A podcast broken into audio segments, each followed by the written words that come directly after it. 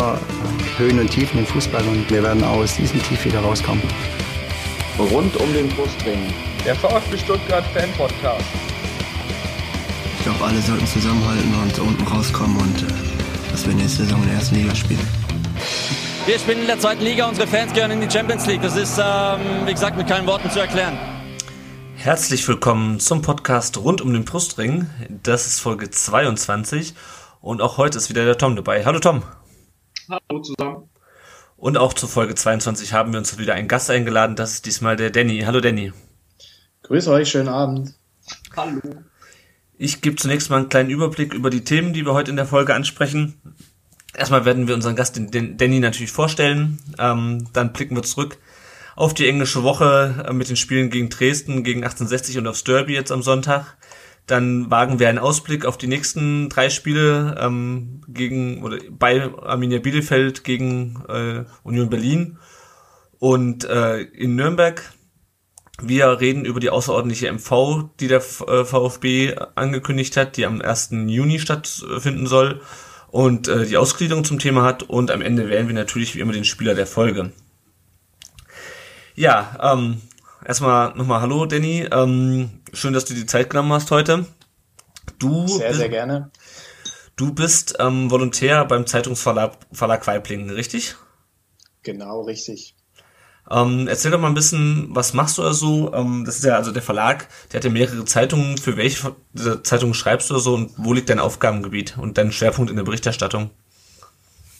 Also du hast es ja schon genau gesagt. Der Zeitungsverlag Weiblingen ähm, gibt eben mehrere Lokalzeitungen raus. Es ist die Weiblinger Kreiszeitung, es sind die Schorndorfer Nachrichten, die Winnender Zeitung und die Welsheimer Zeitung und eben unter dem Zeitungsverlag Weiblingen ähm, unter dem Mantel gibt's eben eine Online-Seite, eine Online-Redaktion und in dieser Online-Redaktion mache ich eben eine journalistische Ausbildung. Also das heißt, ich schreibe nicht äh, speziell für die Winnender Zeitung oder die Welsheimer Zeitung, sondern bin eben in der Online-Redaktion und die Online-Redaktion betreut eben alle Lokalzeitungen, die von unserem Verlag rausgegeben werden. Und eben, deswegen habt ihr mich vermutlich auch eingeladen, bin ich schwerpunktmäßig bei in unserer Online-Redaktion für den VfB zuständig. Wir sind noch eine ganz, ganz junge Online-Redaktion. Uns gibt's jetzt knapp über ein Jahr, gibt's diese Online-Redaktion. Und diese VfB-Geschichten äh, gibt's eigentlich erst richtig intensiv, seitdem man meine Volontärstelle geschaffen hat, seit dem Oktober letzten Jahres. Also ich bin da auch noch nicht so lange dabei. Deswegen schon mal herzlichen Dank für die Einladung, dass ihr so einem Novizen schon eine Expertenrolle zutraut. Ähm, ja, und wie gesagt, also wir haben uns da ein Konzept überlegt, wie können wir überhaupt über den VfB berichten. Warum machen wir das überhaupt? Also klar, wir sind äh, ein kleiner Verlag, der den Rems-Murr-Kreis betreut, also ganz dicht dran an Stuttgart und eben, ja, der VfB ist der größte Verein in Baden-Württemberg, hat auch im Rems-Murr-Kreis viele Fans und deswegen haben wir uns einfach gesagt, wir, wir müssen da ein bisschen einsteigen in die Berichterstattung. Ja, und dann haben wir mal ein paar Versuchsballons steigen lassen, und mittlerweile hat sich da so ein festes Gerüst etabliert, heißt, wir gehen zu Pressekonferenzen, wir gehen zu den Spielen, wir haben unter den Wochen, unter der Woche ganz normale nachrichtliche Meldungen. Wir machen manchmal eigene Geschichten. Also je nachdem, was es hergibt, es ist mittlerweile ziemlich vielfältig geworden. Es macht tierisch viel Spaß. Und ja, neben dem ganzen VfB-Thema bin ich eben auch noch ganz normal eben in der Online-Redaktion und in meinem Volontariat äh, auch noch mit anderen Aufgaben betreut, also ganz normale Online-Dienste äh, in der Redaktion zu schieben. Und ja, macht mir alles sehr, sehr viel Spaß. Und ja, Schwerpunkt meiner Arbeitszeit, also 80 Prozent geht wirklich für den VfB drauf.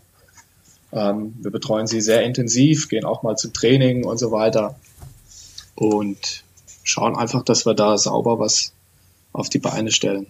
Mhm. Ähm, das schon, ähm, was unterscheidet euch denn da ähm, von der von den von den großen Stuttgarter Zeitungen, jetzt mal abgesehen vielleicht von der Größe? Ähm, versucht ihr da Sachen irgendwie nochmal anders zu machen oder irgendwie mit einem anderen mit einem anderen Dreh ranzugehen als die, als die beiden äh, Stuttgarter Zeitungen? Ähm, ja, natürlich. Ähm, das ist halt auch immer dem Thema geschuldet. Also ich meine, zu einer Pressekonferenz gehen, ich sag mal, 20 Journalisten und es entstehen 20 Texte. Also jeder geht ja ein bisschen mit einer anderen Sichtweise daran. Mhm. Klar, STZ und STN, das ist ein Riesenladen, die richtig gute Arbeit machen und die einfach auch viel mehr machen können wie wir. Und von dem her, wie unterscheiden wir uns? Es ist dann doch, letztendlich ist es wirklich die Größe, weil also bei uns mache ich den VfB quasi, ich bin für den VfB zuständig und bei STZ, STN sind es eben, ich weiß nicht wie viele, da sind es vielleicht irgendwas, keine Ahnung, sechs, sieben, acht mhm. Redakteure, die da den VfB betreuen. Und klar ist es immer, immer cool, wenn man einen eigenen Dreh findet, eine eigene Geschichte ein bisschen anschiebt, anschieben kann, ein eigenes Thema bringen kann. So wollen wir machen. Wir wollen eben noch ein Farbtupfer sein in der Landschaft, die über den VfB berichtet und dann halt auch eigene Akzente setzen, mal uns einen eigenen Interviewpartner schnappen. Aber ich glaube, das braucht auch noch ein bisschen Zeit, weil sowas muss auch ein bisschen wachsen, auch die Zusammenarbeit mit dem VfB dann. Und wir sind dann noch äh, recht früh in allem, was wir machen, aber versuchen uns natürlich klar von, äh, von der Berichterstattung zu unterscheiden, wobei es doch einfach durch das Geschäft macht halt einfach, also von dem Spiel macht man einen Live-Ticker. Also was, was sollen wir da jetzt anderes machen? Es bleibt uns ja nichts hm. anderes übrig. Ja. Aber man kann dann halt versuchen, dass man durch einen eigenen Schreibstil ein bisschen was anderes macht, wie die Stuttgarter. Wobei die das ja auch machen, die wechseln ja auch ihre Live-Ticker-Schreiber ab, haben dadurch auch immer mal einen unterschiedlichen äh, Stil mit drin. Also ja, alles, alles noch in Anfängen bei uns. Ähm, ich finde, es klappt mittlerweile ganz gut. Und ja, wir, wir gucken, dass wir da was machen und ja. Mhm. Vielleicht für diejenigen, die mit dem Begriff Volontär nichts anfangen können, ähm, das ist ja quasi eine Ausbildung zum Zeitungsredakteur. Ähm, das heißt, du hast ja auch gerade schon gesagt, du bist noch nicht so, bist ein Novize noch. Ähm, genau. Hast du denn früher auch schon was in, äh, im Bereich ähm, Fußballberichterstattung gemacht, Fußballjournalismus, Sportjournalismus? Ähm, oder ist das jetzt sozusagen dein erster kon äh, richtiger Kontakt mit, mit äh, Profisport? Mit Profisport, ja, so richtig intensiv schon. Also wenn man so einen Volontariatsplatz bekommen möchte, ist es schon, also die sind umkämpft. Man muss da schon viel Praxiserfahrung mitbringen. Mhm. Ich habe ich hab ganz klassisch klein bei meiner Heimatzeitung quasi angefangen und habe da über die A-Klasse äh, geschrieben, dann nach und nach immer mehr gemacht. Ich habe mal eine Zeit lang für für FUPA geschrieben, FUPA Baden, mhm. also ein Amateurfußballportal. Da konnte ich mich viel austoben. Ähm, dann während dem Studium habe ich ähm, beim SWR eine freie Mitarbeit gehabt. Da kamen dann so die ersten Kontakte zum, ich sag mal, zum Profifußball. Ähm, aber man hat eben schon viel, viel, viel gelernt, eben durch Amateurfußballberichterstattung, Waldhof Mannheim, bla und bla und die badischen Amateurvereine im Odenwald. Mhm. Äh, da dürfte ich schon richtig viel machen und das ist auch ganz wichtig. Also das war auch mit eine Voraussetzung, dass ich diese Stelle bekommen habe, dass man eben einfach schon ein bisschen was vorweisen kann. Da und da habe ich schon gearbeitet. Ähm, aber so richtig intensiv, so wie wir es jetzt machen beim Zeitungsverlag Weibling, habe ich natürlich noch nie über, über einen Fußballverein berichtet. Hm. Gibt es da irgendwas, was dich irgendwie überrascht hat oder irgendwie, keine Ahnung, was dir, ähm, ja, was dir irgendwie besonders herausgestochen ist, ist äh, auch gerade in der Zusammenarbeit mit dem VfB? Äh, positiv überrascht wie, wie locker und cool alle drauf sind. Das betrifft jetzt die, die Jungs vom VfB von der Pressestelle, aber auch die, die alten Hasen, also die Kollegen von der Stuttgarter Zeitung, vom Kicker und so weiter. Das sind alles super Kollegen und Kolleginnen. Ähm, das sind ganz nette Leute, aber ja, was hat mich überrascht? Ich, ich konnte ja gar nicht groß erwarten, was da jetzt auf mich zukommt, weil Profifußball und Amateurfußball ja mittlerweile ja zwei Welten sind. Und klar, kann man einen Spielbericht von einem B-Klassenspiel schreiben, aber von einem Bundesligaspiel, Zweitligaspiel ist es dann doch mal was, was ganz anderes. Und ich weiß nicht, ob da überrascht der richtige Ausdruck ist. Also, ja, ist, es sind zwei Paar Schuhe einfach. Also, ob ich jetzt Amateurberichterstattung mache oder eben da bei einem Bundesligisten bin und eben auch so intensiv über den Bundesligisten, den Zweitligisten äh, berichte, ähm, also Trainingsbesuche, PK-Besuche und so weiter. Das ist ja dann schon äh, sehr, sehr, sehr dicht dran. Hm. Ja, sehr schön. Tom, hast du noch Fragen an den, an den Danny? Du hast mir die Worte aus dem Mund genommen. ähm, bist du denn auch, äh, also bist klar, du berichtest natürlich sozusagen ähm, beruflich äh, über, über äh, VfB, bzw. über Fußball, bist du ein Privatfußballfan?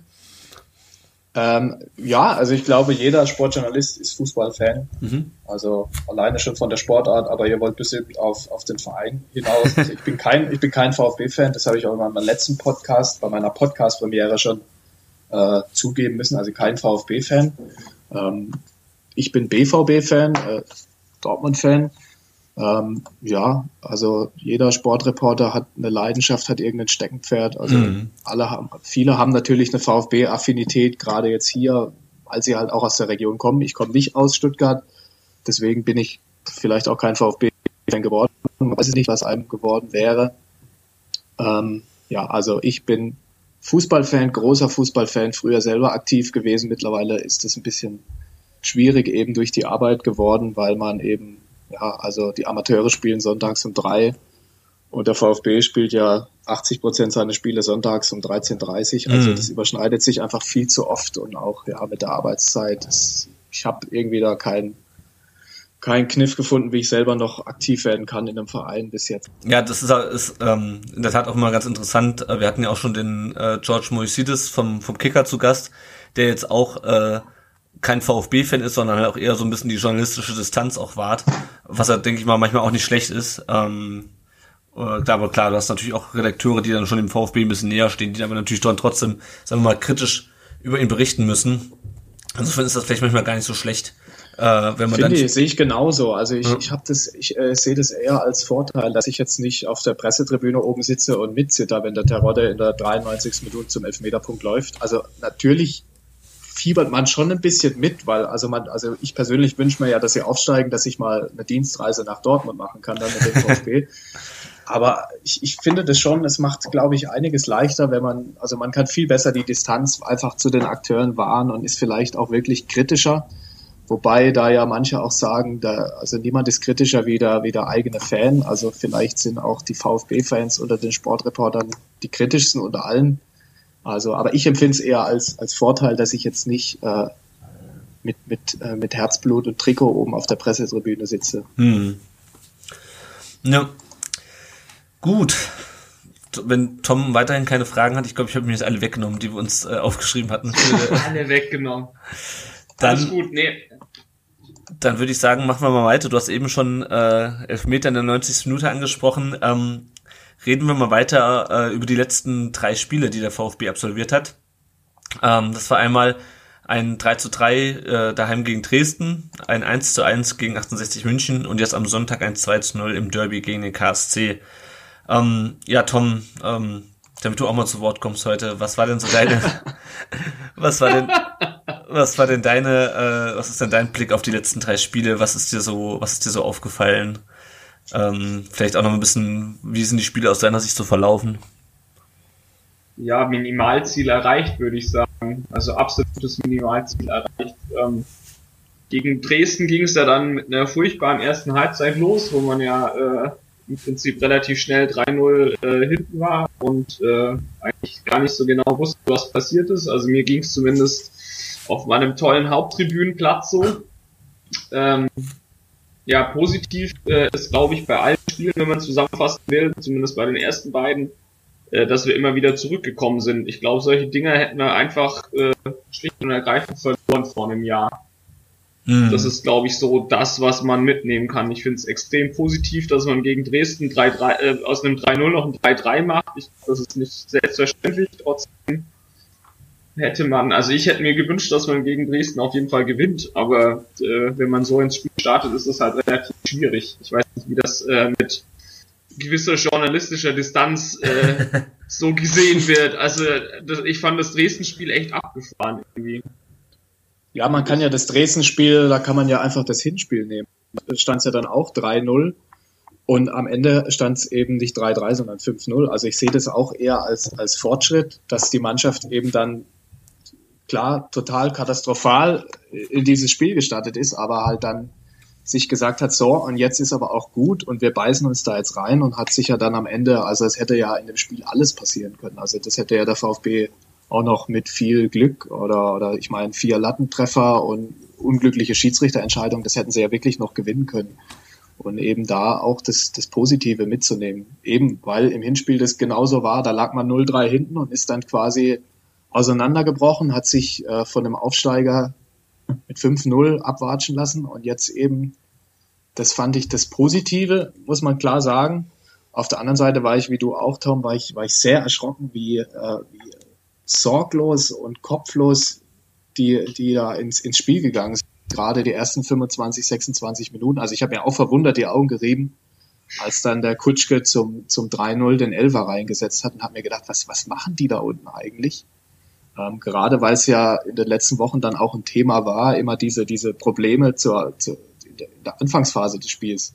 Das kannte man ja in der Hinrunde überhaupt nicht. Da hat ja der VfB Rekorde aufgestellt, mit äh, Führung gegangen nach einer Viertelstunde, ich weiß gar nicht wie oft, acht, neun oder vielleicht sogar zehn Mal, hat man 1-0 geführt und das, das gibt natürlich immer Sicherheit. Und in der Rückrunde war es jetzt dann des Öfteren mal so, dass man eben dem Rückstand hinterherlaufen muss. Und das kostet wiederum Kraft und ist sehr anstrengend für eine Mannschaft. Und gegen Dresden war es natürlich dann eine, eine riesen Energieleistung, die dann zum Glück am Ende noch belohnt wurde durch, durch, dieses, durch dieses Tor in der, in der 94. Minute.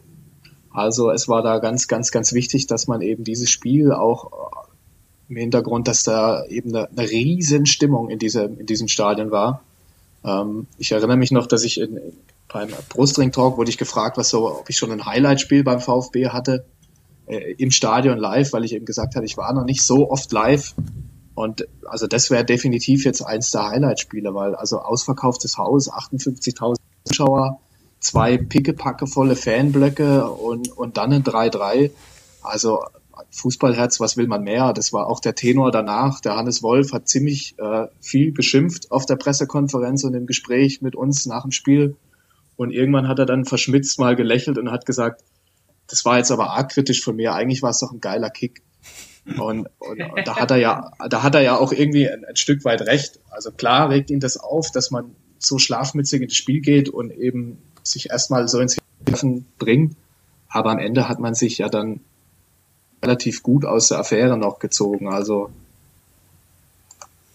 ja. ja also was ich bei, bei dem Spiel auch sehr krass fand, ähm, ich sitze normalerweise ja nicht auf der Haupttribüne, sondern stehe eher in der Stadter Kurve und äh, die Lautstärke, die es da dann teilweise einfach gab, plus die Choreo fand ich schon extrem beeindruckend. Das kriegt man ja, wenn man mitten steht, irgendwie mal gar nicht so mit, aber das ist schon, das war von der Stimmung her schon ziemlich geil auf jeden Fall. Wobei ich fand da war, ein, da war eine Szene, das war in der 85. Minute lag ein Dresdner verletzt am Boden. Ähm, ob er verletzt war oder nicht, das lassen wir mal dahingestellt. ähm, auf jeden Fall hat dieses, hat, hat dieses Stadion gepfiffen, so laut habe ich noch nie erlebt. Es war unfassbar laut. Ich habe mir die Ohren zuheben müssen. Es war so laut in diesem Stadion.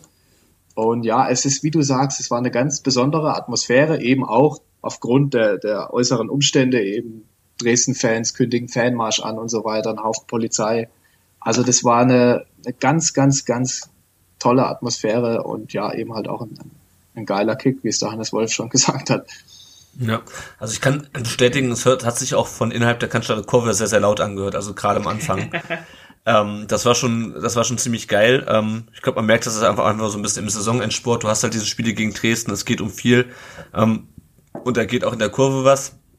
Ähm, um nochmal auf die, aufs Spiel selber zurückzukommen. Also ich fand, ich fand die Leistung dann, das Ganze, ähm, das Spiel noch auszugleichen, auch super. Was mich nur wirklich erschrocken hat, ist, wie schnell man dann doch 3-0 hinten liegt, vor allem mit zwei Gegentoren, die quasi identisch waren. Also es waren ja beides mal ähm, irgendwie Bälle in oder Pässe, Pässe in den Strafraum, ähm, wo die Mannschaft komplett gepennt hat hinten, beziehungsweise wo einfach der Zugriff fehlte auf den auf den Stürmer und zack ist das Ding drinne.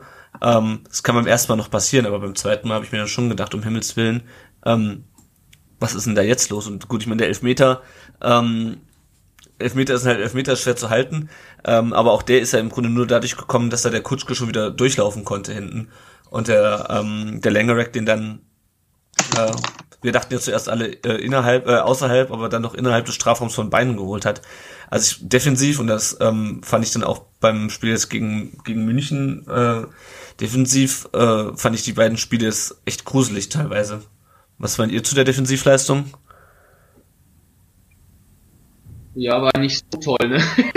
also, ähm, was genau wirklich passiert ist, taktisch gesehen, weiß ich nicht. Ähm, aber ich hatte äh, auch bei Dresden schon das Gefühl, dass da einfach äh, ein bisschen der, der Zug gefehlt hat. Das hat Wolf dann im Nachgang ja auch bemängelt, dass man äh, in der Rückwärtsbewegung einfach nicht, nicht gut war. Und das war man halt auch wirklich einfach nicht. Da haben die Dresdner hatten da einfach viel zu viel Platz, äh, Sprints wurden nicht angezogen und dann, ja, wenn du da so einen Rutsch vorne drin stehen hast, dann knallt's halt. Hm. Also, ja, ich, ich fand auch dann das Spiel gegen 60 ähm, eigentlich relativ furchtbar. Also, ich, ich weiß nicht, man, man, im Prinzip weiß man ja, dass man sch äh, schwer ins Spiel kommt und dass man dann auch gegen 60 dann eigentlich wieder so einen Fehlstart erwischt, das ist irgendwie für mich ein bisschen unverständlich. Also das müssen die Spieler ja eigentlich kapieren, da richtig reinzugehen. Wobei Wolf ja, glaube ich, vor, vor Dresden auch dann umgestellt hat, taktisch gesehen jetzt. Wir haben ja irgendwie sonst immer mit einem 4-1-4-1 gespielt, beziehungsweise gegen Fürth, glaube ich, mit einer Dreier- beziehungsweise Fünferkette. Und ich glaube, ab Dresden ist er ja wieder in dieses 4-2-3-1 zurückgegangen vielleicht. Ich weiß nicht, ob er da dann zu viel gewechselt hat, aber darf eigentlich ja keine Entschuldigung sein, dass man da dann halt mal gutes Pressing spielt und eine vernünftige Rückwärtsbewegung hat. Hm. Richtig, das darf keine Entschuldigung sein, aber man muss das auch so betrachten, das hat er auch gesagt, also er musste das System auch wechseln. Er hat das erklärt, dass er von diesem 4-1-4-1-System einfach weggehen musste, weil eben die Mannschaften sich auf dieses 1-System eingestellt hatten. Mhm. Und äh, wussten einfach, wie der VfB kommt, in welchen Räumen steht der VfB und das, das, dem wollte er begegnen, indem er reagiert. Und da hat er eben gegen Fürth mal mit einer Dreierkette, Schrägstrich Fünferkette, das Ganze äh, probiert und dann jetzt eben, letztendlich ist es ja dieses 4-2-3-1 geworden. Also er musste wirklich reagieren und aber systemunabhängig ist es eben diese, du hast das Stichwort gebracht, Intensität, äh, die Hannes Wolf immer fordert und die war eben in den Spielen gegen gegen, äh, gegen 1860 und gegen Dresden in der Defensive teilweise nicht da. Teilweise auch im Derby gegen den KSC. Da fällt mir nur die letzten fünf Minuten von der ersten Halbzeit ein, mhm. wo diese relativ zahnlose Karlsruher Mannschaft doch fast äh, Tor geschossen hätte dann, weil man eben die Intensität wieder runtergefahren hat. Und deswegen, also ich bin nicht so der Freund, wenn man immer diese Systemfrage stellt oder das ein bisschen kritisiert. Also ob er jetzt mit Dreier, Fünfer oder Sechserkette spielt, da stehen äh, sechs gestandene Profis, die mit voller Intensität spielen müssen. Und wenn sie mit voller Intensität spielen, dann passiert da auch nichts in den Szenen. Also das, also die Tore mhm. gegen die Gegentore gegen Dresden, da war man einfach schlafmützig. Bestes Beispiel dieses dieses äh, Elfmeter-Tor mit Schlengerek völlig, ja, also war ich mich gefragt, warum er da aus seinem Tor rauseilt. Wenn der Kutschke den Ball annimmt, steht er außen an der Eckfahne. Das war auch so, ja, so ein bisschen wischiwaschi verteidigt. Und ja, das hat sich in den letzten Spielen dann Gott sei Dank, ich fand es dann schon besser gegen 1860. Ähm, da hat man dann schon gemerkt, es greift wieder ein bisschen besser rein, die Mannschaft hat ein bisschen besser Sicherheit, auch obwohl sie wieder in Rückstand geraten ist durch ein total dämliches Gegentor mal wieder. Ähm, das sind individuelle Fehler, die passieren immer wieder, die wird man auch nicht abstellen können, vermutlich. Dennoch hat sie die Mannschaft auf mich deutlich gefestigter gewirkt und dann eben im, im Derby gegen den KSC war es dann ja schon wieder wirklich okay, was, was gezeigt wurde von der Ordnung her und so weiter. Alles halt mit der Klammer, dass der KSC meiner Meinung nach wirklich mit die schlechteste Mannschaft ist, die da aktuell in der zweiten Liga Fußball versucht zu spielen. Mhm. Ähm, ja, also defensiv habe ich ein gutes Gefühl, habe ich das Gefühl, dass sie einfach wieder ein Stück weit Sicherheit gefunden haben. Das war auch das Ziel von Hannes Wolf. Er wollte einfach wieder äh, ein Stück weit Sicherheit geben, eben durch Aufstellungen, durch taktische Vorgaben. Das war ja eben, sie sind aus der Rückrunde gekommen. Sie hatten ja in der Hinrunde auch keine Stammelf oder so weiter. Das gibt's ja unter Hannes Wolf nicht, das will er ja nicht. Aber sie hatten dann zum Rückrundenstart immerhin ein, Stammsystem. Sie haben im 4-1-4-1 gespielt. Das hat Sicherheit gegeben, die Abläufe waren klar. Und dann stand man eben gut in der Defensive, hat gute Angriffe gefahren. Das allerdings musste er eben ändern, weil sich die Mannschaften, die ja auch nicht blöde sind, darauf eingestellt haben. Und ich denke, dass es jetzt einfach diese englische Woche war jetzt vielleicht so ein bisschen der Übergangsphase. Ähm, dieses 4-2-3-1 wird vermutlich auch am Montag in, in Bielefeld dann wieder das System sein. Vielleicht wieder mit anderen Personalien, aber vom System her wird er schon versuchen, der Mannschaft so viel Sicherheit wie möglich zu geben, eben indem er das System nicht mehr ändert. Es sei denn, es stellt sich wieder eine Mannschaft besonders gut auf sein System ein, dann wird er mal vielleicht wieder mit einer Dreierkette spielen. Das mhm. kann man ihm vorwerfen, das kann man ihm nicht vorwerfen. Also ich, ich bin, ich finde den Ansatz gut, dass er wirklich von Spiel zu Spiel entscheidet, und wirklich guckt, welchen Matchplan legen wir uns jetzt zurecht, äh, mit welchem Gegner müssen wir jetzt klarkommen und eben äh, diesbezüglich dann eben seine Aufstellung macht, das finde ich eher positiv. Und wenn man dann, ja, also das kalkuliert es dann halt einfach auch mal ein, dass wenn eine Systemumstellung kommt, dass dann das ein bisschen braucht, bis sich das findet. Also ich finde das eher positiv, dass man einen Trainer hat, der auch den Mut hat, äh, mal was umzustellen, mal was auszuprobieren und ja, also ich, ich fände das äh, verschwendetes Potenzial eigentlich, wenn ich jetzt sagen würde, wir, wir müssen jetzt immer 4-4-2 spielen mit den und den, fände ich ein bisschen schade und ich finde es eigentlich ganz sehr, sehr wechselfreudig ist auch.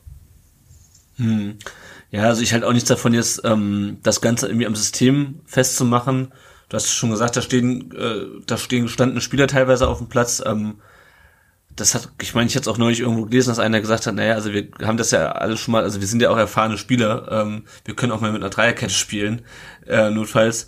Ähm, was mich wirklich in der Tat mehr besorgt, war halt, wie du schon angesprochen hast, die Intensität, äh, die die Spieler an den Tag gelegt haben. Also wie gesagt, das ähm, klar, das 1-0 von 1860 ähm, war so ein bisschen Freak-Tor, aber hat halt auch was mit irgendwie, keine Ahnung, Geistesgegenwart zu tun, wenn der, wenn der Stürmer den Ball schon eigentlich verstolpert hat und ähm, du den eigentlich nur noch rauskloppen musst oder irgendwie irgendwie rausspielen musst.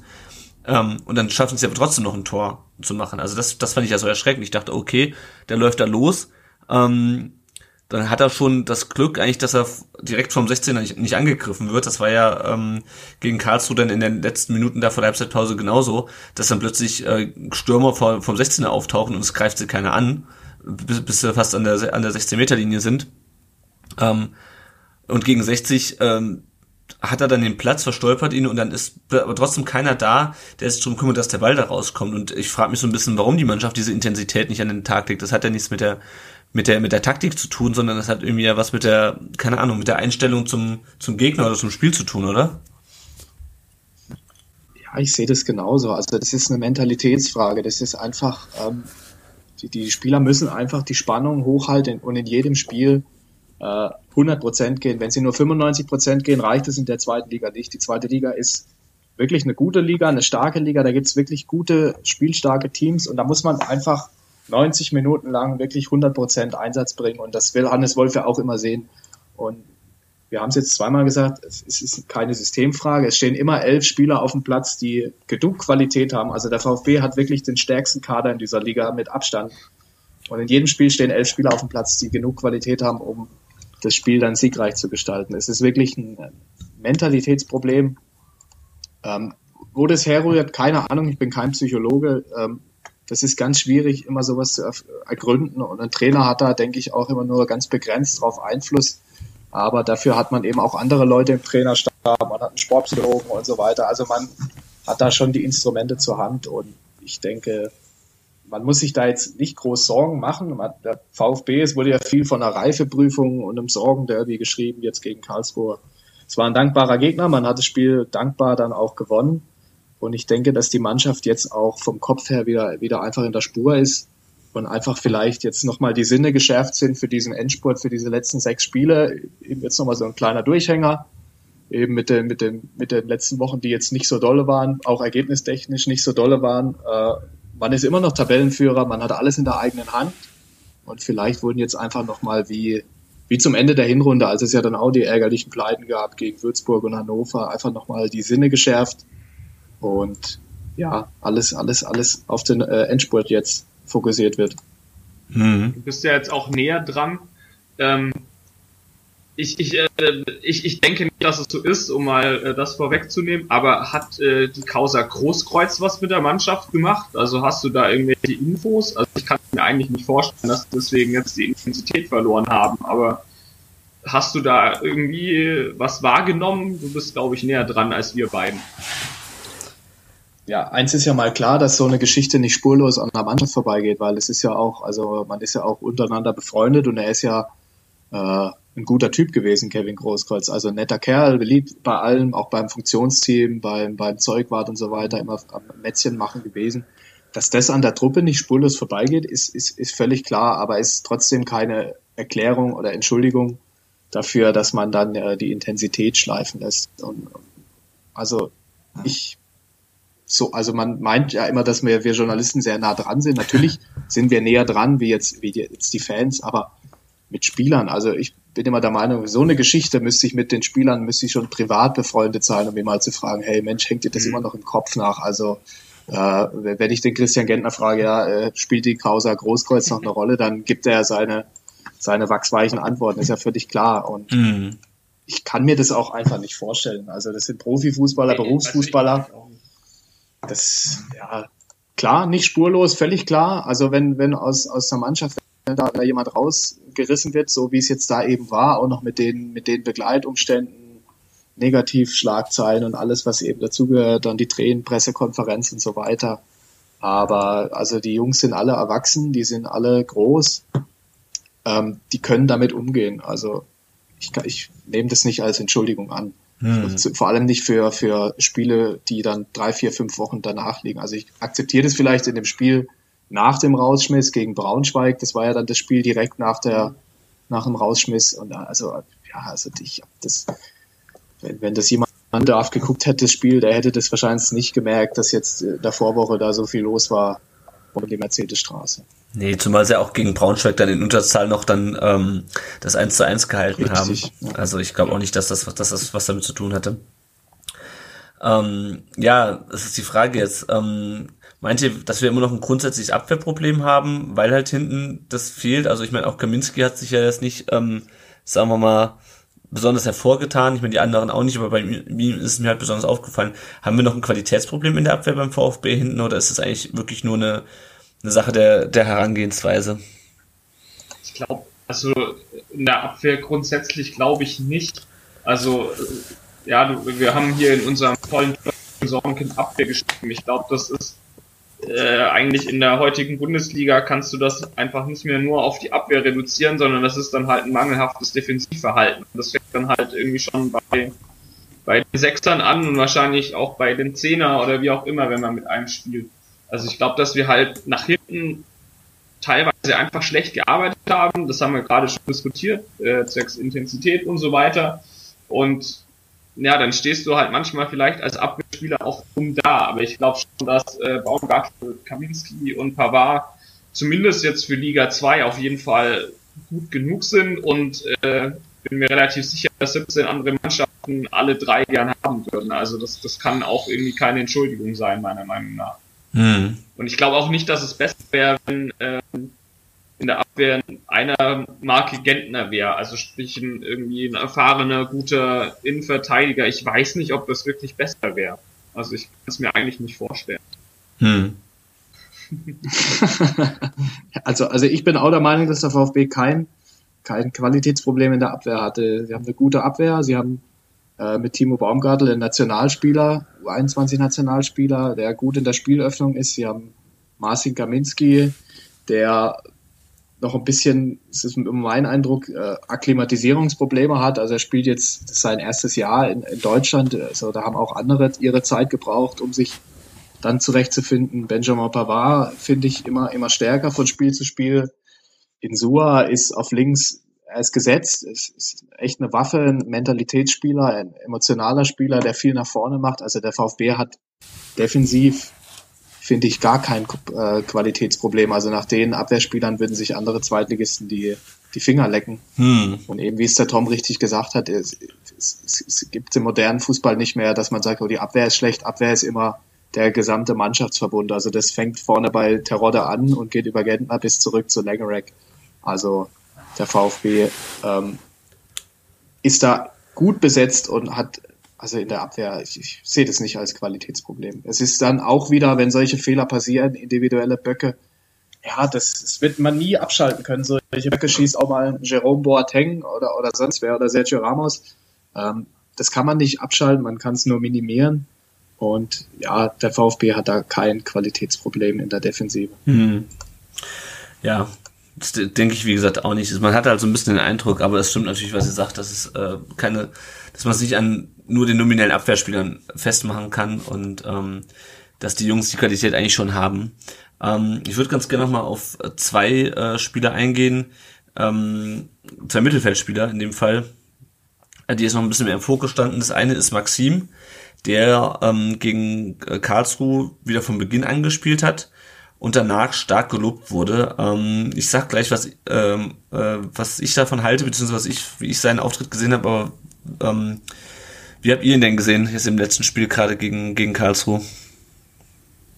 Ich fand ihn offensiv schon ziemlich stark. Ähm, aber wir haben halt auch gegen Karlsruhe gespielt. Also ich glaube, das war die, äh, der, der richtige Spieler für die richtige Mannschaft so ein bisschen. Also ich meine, ja, der KSC ist halt irgendwie einfach nicht richtig gut und äh, ja, Maxim kam da echt gut ins Spiel, hatte eine gute Intensität, glaube ich auch, hat nach vorne ziemlich viel gemacht, fand ich. Ähm, was mir nicht so gefallen hat, ist, dass er teilweise so ein bisschen alibi-mäßig nach hinten gearbeitet hat. Also er ist schon mitgelaufen, aber hat dann teilweise dann halt irgendwie nicht gepresst. Das ist mir ein paar Mal im Stadion aufgefallen, wo ich dachte so, Alter, ja, jetzt lauf den Spieler halt mal an. Zurücklaufen bringt halt nichts, wenn du dann einfach stehen bleibst und nur im Raum stehst und nicht drauf gehst. Mhm. Das ist mir ein paar Mal aufgefallen. Ähm, fand ihn aber im Großen und Ganzen auf jeden Fall stark und es war sicherlich äh, der, vielleicht der Gewinner des Spiels neben dem VfB an sich. Also ich fand ihn schon recht gut. Mhm. Also er war definitiv der Gewinner des Spiels, was jetzt die Situation angeht. Ich fand ihn auch okay, das war gut, was er gemacht hat. Äh, wie gesagt, alles unter der Klammer, dass der KSC an dem Tag echt nicht mehr war wie ein Sparringspartner. Ähm, Tom hat es angesprochen, diese mangelnde Intensität, das war eben genau der Grund, warum er äh, zuletzt nicht, im, nicht mal im Kader war teilweise. Also das ist genau der Punkt, den Hannes Wolf immer sehen will, ähm, dass ein Spieler 100% Einsatz äh, gibt. Und Alex Maxim, das war schon in den, in den letzten Jahren immer sein Problem, dass das ein begnadeter Kicker ist mit zwei tollen Füßen links wie rechts, der gute Standards schlagen kann. Das hat er, das hat er alles im Repertoire, aber es war halt immer eine Einstellungssache. Und er hat sich ja in den letzten Jahren unter keinem der Trainer, ob das jetzt egal wer es war, er hat es nicht, nicht durchgesetzt und es lag immer nur daran. Es lag an der Mentalität, an der Einstellung. So, aber um jetzt zurückzukommen auf das, auf das Spiel gegen den KSC. Also, man kann ihm nicht vorwerfen, dass er irgendwie ein Stinkstiefel ist oder so oder jetzt äh, böse Sachen sagt. Also, er saß auf, auf der Tribüne in den letzten Spielen nur von ihm hat man kein böses Wort gehört. Er hat sich in jeder Trainingseinheit voll reingehauen. Er hat sich sogar im Wintertrainingslager, als es wirklich konkrete Wechselgerüchte gab um seine Person, ähm, er war immer gut gelaunt. Er war immer mit 100 Prozent in den Einheiten dabei. Also er ist ein Vollprofi. Das muss man ihm wirklich zugute halten. Und dann hat er jetzt eben im Spiel gegen Karlsruhe gezeigt, was er, also er hat es angedeutet, sagen wir es mal so. Er hat seine Stärken angedeutet. Ähm, ich ähm, hätte ihn mir gegen 1860 schon im Kader gewünscht. Ich hatte ihn auch eigentlich erwartet. Gerade nach dem Ausfall von Carlos Manet ist ja die äh, doch auf die eine Stelle vakant geworden, wo er doch gut reingepasst hätte, eben wegen seiner Spielweise. Hat mich dann doch überrascht, als er da nicht im Kader stand. Ähm, danach wurde auch der mediale Druck ein bisschen größer, weil eben gegen 1860 das doch erschreckend äh, harm und kreativlos war, was die VfB-Offensive gemacht hat. Und dann hat er ihn in den Kader genommen, hat ihn sogar in die Startelf gestellt und er hat eben das Vertrauen zurückgezahlt, äh, hat danach auch äh, kluge Sätze gesagt, fand ich, zu seiner Zukunft geäußert und hat gesagt, es, spielt jetzt alles überhaupt keine Rolle, es geht nur um den VfB und er wird sich da voll und ganz reinhauen. Ähm, und ja, also bei ihm stehen ja doch wirklich die Zeichen auch auf Abschied. Also im Winter war ja da äh, Leeds United und so weiter, waren ja einige Clubs mal drauf und dran, ihn zu verpflichten an der Ablöse und, und sonstigen Volatilitäten, dann ist es nicht zustande gekommen. Er hat jetzt in den verbleibenden Spielen noch voll rein. Der VfB kann sich froh schätzen, glaube ich, so einen Spieler in seinen Reihen zu haben, mit den Qualitäten, auch jetzt nach dem Auswahl von Carlos Manet. Und äh, nichtsdestotrotz, ähm, ich rechne damit, dass er im Sommer gehen wird, aber vielleicht begreift Maxim ja jetzt die letzten Möglichkeiten, die er hat, sich nochmal zu zeigen, auch als Chance für sich, als Spieler um eben einfach nochmal auf sich aufmerksam zu machen. Also äh, sprich durch Leistung nochmal andere Clubs auf sich aufmerksam zu machen. Aber um auf der Frage, die Anfangsfrage nochmal zurückzukommen, er war, das war ein guter Auftritt, ein ordentlicher Auftritt, aber manche haben ihn mir dann doch ein bisschen zu viel gelobt nach dem KSC-Spiel, weil so überragend war das jetzt nicht, meiner Meinung nach. Hm. Ja, also ich muss auch sagen, ich war dann hinterher ein bisschen überrascht, als es dann hieß, das ist so ein, ähm, er hat so einen starken Auftritt gemacht. Ich habe schon gesehen, also gerade offensiv, ähm, vor dem, vor dem 2-0. Ähm, es war ja so ein bisschen wie gegen St. Pauli, wo er dann auch ähm, von der Seite aufs Tor zugestürmt ist. Äh, diesmal hat er halt nicht getroffen, aber der Ball ist ja dann abgeprallt zu Asano. Ähm, mir ist aber auch die Szene aufgefallen, die Tom angesprochen hat. Es war, glaube ich, in der ersten Halbzeit, wo er am eigenen 16er steht und plötzlich ähm, kommt dann ein KSC-Spieler auf ihn zugelaufen und ähm, er läuft aber vom Ball weg ähm, und geht nicht hin und greift den Spieler nicht an. Und da denke ich mir, also es reicht halt nicht dann nur vorne mit dem Ball loszulaufen. Du musst halt auch der Mannschaft hinten helfen. Nicht mehr, dass er das, dass er das nicht besonders gut kann, das wissen wir. Das ist ja nichts Neues. Ähm, aber das hat mich halt schon einfach ein bisschen gestört. Und ähm, ich meine, vielleicht war es auch ein erster Schritt, einfach wieder mal von Beginn an zu spielen für ihn und wieder so ein bisschen reinzukommen. Ähm, ja, und klar, ich gehe auch davon aus, dass er im Sommer ähm, im Sommer weg sein wird. Dazu hat er einfach es zu, zu wenig gespielt und dafür hat er auch immer noch nicht das Standing in der Mannschaft oder auch nicht beim Trainer, ähm, dass er sich erhofft. Ähm, weil, wie gesagt, er hat ja nach dem Transfer von, von Didavi hat er so ein bisschen gehofft, dass er jetzt die, die etatmäßige Nummer 10 wird und dann hat das wieder bei ähm, Lukai geklappt, noch jetzt bei Wolf. Ähm, wir haben ja dazu auch die Frage von Marco Weller bei Facebook bekommen, ähm, warum setzt er sich bei keinem Trainer durch? Äh, oder beziehungsweise warum wird Maxim bei keinem Trainer berücksichtigt? Und ähm, ja, du hast es, denke ich, schon angesprochen, Danny, das ist halt immer so eine, ähm, so eine Einsatzsache. Ähm, ich habe auch das Gefühl, dass er äh, dass er sich als Profi vorbildlich äh, verhalten hat, dass er nicht, er hat nicht groß gemeckert. Ich glaube, Maxim hat eigentlich noch nie groß gemeckert. Ähm, ja, aber ähm, der wird halt wahrscheinlich äh, dann im Sommer nicht mehr bei uns oder nach dem Sommer nicht mehr bei uns spielen. Und ich glaube, das ist dann, da hat man, glaube ich, auch letztes Mal schon drüber gesprochen. Ich glaube, es, es ist dann auch gut so, weil wir haben es jetzt, haben es lang genug miteinander probiert, beziehungsweise er und der VfB haben es lang genug miteinander probiert. Und ähm, das hat einfach keine Zukunft.